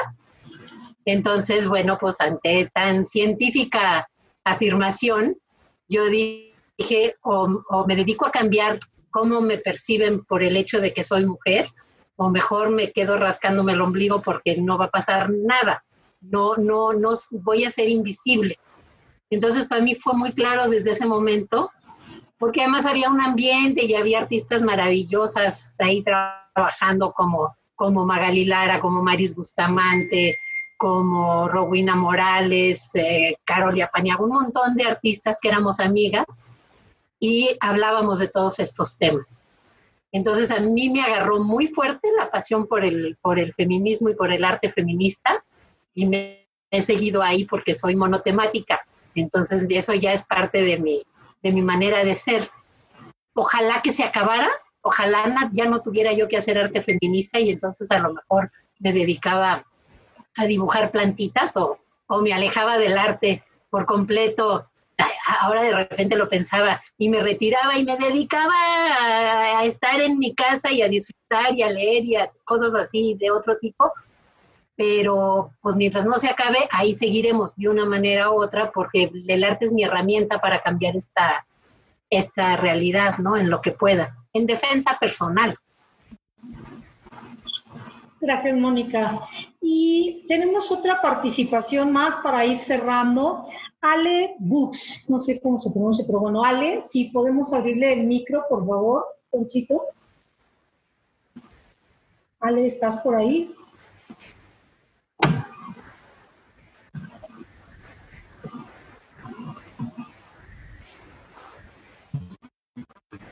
Ale, por favor, ya está. Adelante, Ale. Hola, ¿me escuchan ahí? Sí. Gracias. Sí, sí, mi apellido se escribe Books y se pronuncia Box, pero eh, estamos en México y pero se pronuncia Books, ¿sí? Este, bueno, la saludo a todas. Eh, gracias, Reina y Adriana, por esta iniciativa. Eh, y muchas gracias a Mónica, a Ana Francis y a Lorena por el compartir que hicieron esta tarde. Saludo también por ahí a María Enriqueta Burelo, a Chiapas, porque me ha me ha tocado estar por allá hablando sobre todo de cuestiones de género. A mí lo que quiero más que nada es eh, eh, hacer un comentario en relación a, que quiero felicitar al trabajo que hace cada una de ustedes como mujeres artistas en el área que tiene cada una de ustedes, Ana Francis junto con las Reinas Chulas en el área del cabaret, eh, Mónica con toda esta parte de estas instalaciones, por ejemplo, de, del tendedero, ¿no? De los tendederos que estoy entendiendo que eh, lo vienes haciendo desde hace bastante tiempo, porque realmente ahora pareciera que se empieza a visibilizar, pero si no me equivoco, esto está presente desde 1970 y tantos, ¿sí? Entonces esa parte, el hecho de que tú seas pionera en esto, la realidad es que es algo que es orgullosamente feminista, ¿no? Y por el otro lado, el trabajo de Lorena me parece un trabajo muy interesante porque eh, de alguna manera creo que los tres trabajos se enfocan en lo que implica la descosificación de la mujer. Sí, yo creo que desafortunadamente sabemos todas que eh, y todos que eh, desafortunadamente eh, a la mujer se nos ha eh, eh, convertido en objeto, pues por el sistema patriarcal en el que estamos. Y entonces me parece que el arte permite de alguna manera relajar un poco todas estas tensiones que desafortunadamente vivimos día a día las mujeres y el poder visibilizar el trabajo artístico de las mujeres me parece de suma importancia. Eh, antes sabemos también, creo que muchas de las que estamos aquí, muchos, que eh, para que una mujer artista, para que una mujer eh, que hace arte de cualquier manera pudiera visibilizarse, muchas veces incluso tenía que hacerse pasar por hombre o incluso hacer el trabajo y ser firmado por un hombre. Entonces, el hecho de que hoy por hoy estemos siendo eh, de alguna manera eh, protagonistas de lo que otras mujeres como artistas están haciendo, pues la realidad me parece que es un privilegio. Y eso es lo que yo quiero compartir, eh, felicitando a cada una de estas mujeres artistas con sus grupos diferentes y seguramente muchas de las que están aquí, algunas son escritoras, algunas son eh, eh, actrices y realmente yo como psicoterapeuta con enfoque de género, pues desde hace 36 años trabajando en esta área, pues la realidad creo que también la parte emocional está plasmada en cada una de las cosas que hacen. Pues muchas gracias, sobre todo es eso, muchas gracias por el aprendizaje, porque nunca dejamos de aprender todas y todos de los demás. Muchas gracias. Gracias, Ale. Pues eh, creo que es momento de ir cerrando. Agradecer enormemente a las tres participantes por su tiempo, por compartirse, como varias personas han dejado ver en el chat. Y ya, ya pueden estar en contacto directamente con ellas para apoyo, para futuros proyectos y demás. Y sin duda agradecer a quienes se conectaron a manera de público sentir pues justamente esta idea de redes, de que aquí estamos y de que seguimos, seguimos trabajando eh, con lo problemático que, como apunta Lorena, es el estar desde casa, pero pues la lucha continúa y cada una desde nuestros, de nuestras trincheras creo que es lo que hay, hay que seguir adelante y pues sí, evitar que ese escenario que bien atisba Mónica eh, se vuelva realidad, ¿no? Con una derecha pujante y con una serie de conservadurismos que, amenazan todo, lo, todo o lo poco que, que hemos venido ganando en los últimos tiempos. Y pues nada más también para terminar esta charla de esta tarde, la última plática que tenemos de esta serie de Sumarte, comentarles a todas las personas que nos acompañan que en breve estaremos subiendo las 13 pláticas, incluyendo esta, por supuesto, que tuvimos a nuestro canal de YouTube, Revista Antidogma. Invitarles también a que visiten nuestra página de Facebook, antidogma.mx Recordarles también nuestro correo electrónico antidogma.mx. Y pues, sin más, agradecemos muchísimo la participación de esta noche, cerrando, como lo mencionábamos, con broche de oro, muy felices, muy emocionadas de tener a Mónica Mayer, Ana Francis Moore y Lorena Wolfer. Muchas gracias por acompañarnos. Sabemos que todas están ocupadísimas haciendo mil proyectos y mil cosas. En nombre de la Universidad de la Comunicación, Antidogma, Revista de Arte y Cultura, les da a todas las personas las gracias por habernos acompañado esta tarde.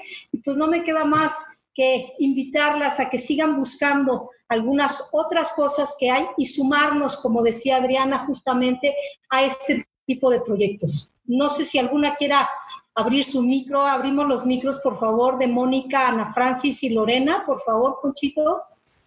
Y también agradecer a Alfonso, que, quien desde los controles ha estado en el tejemanejo. Lorena, Mónica, ¿alguna palabra de cierre? Eh, Conchito, Conchito, gracias. Perdón, Mónica. pues un abrazo a tantas amigas que andan por ahí. Realmente es muy emocionante verlas. Estoy muy contenta. Y gracias por organizar eso. Ana Francis. Pues Muchas gracias, chicas, Reina y Adriana. Gracias, Ponchito. Gracias por organizar esto. Es un placer verlas, eh, Mónica y Lorena. Lorena, siempre es un placer verte siempre es un placer escucharte y escuchar tu cabeza porque me haces pensar en cosas que de otra manera no pensaría. Y Mónica, te conozco desde hace realmente poco tiempo y eso es como disfruto escucharte y como disfruto escuchar tus historias y como disfruto tu sonrisa. Eso me parece fabuloso. Y muchísimas gracias a todas las que se conectaron. Eh, y ya, vean los espectáculos de las Reinas Chulas, se van a divertir y eh, nos van a ayudar. Gracias.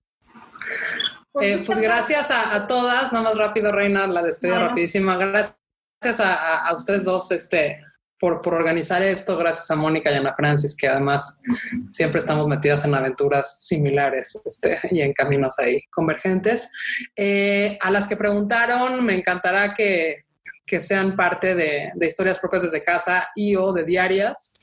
Les puse por ahí mi correo que es contacto arroba eh, escríbanme y, nos organizamos por allá, ojalá se animen. Y pues qué lindo ver a todas las amigas este, y sus caras. Este, a Lorena Orozco la tengo aquí enfrentito ahorita, está, está, muy lindo. Y, y a Cerrucha viendo. Ahí anda Heli, Chelet. a la ventana, eh, a Heli, bueno, a todas, a María Eugenia Chelet, muchos besos a todas y gracias por, por estar.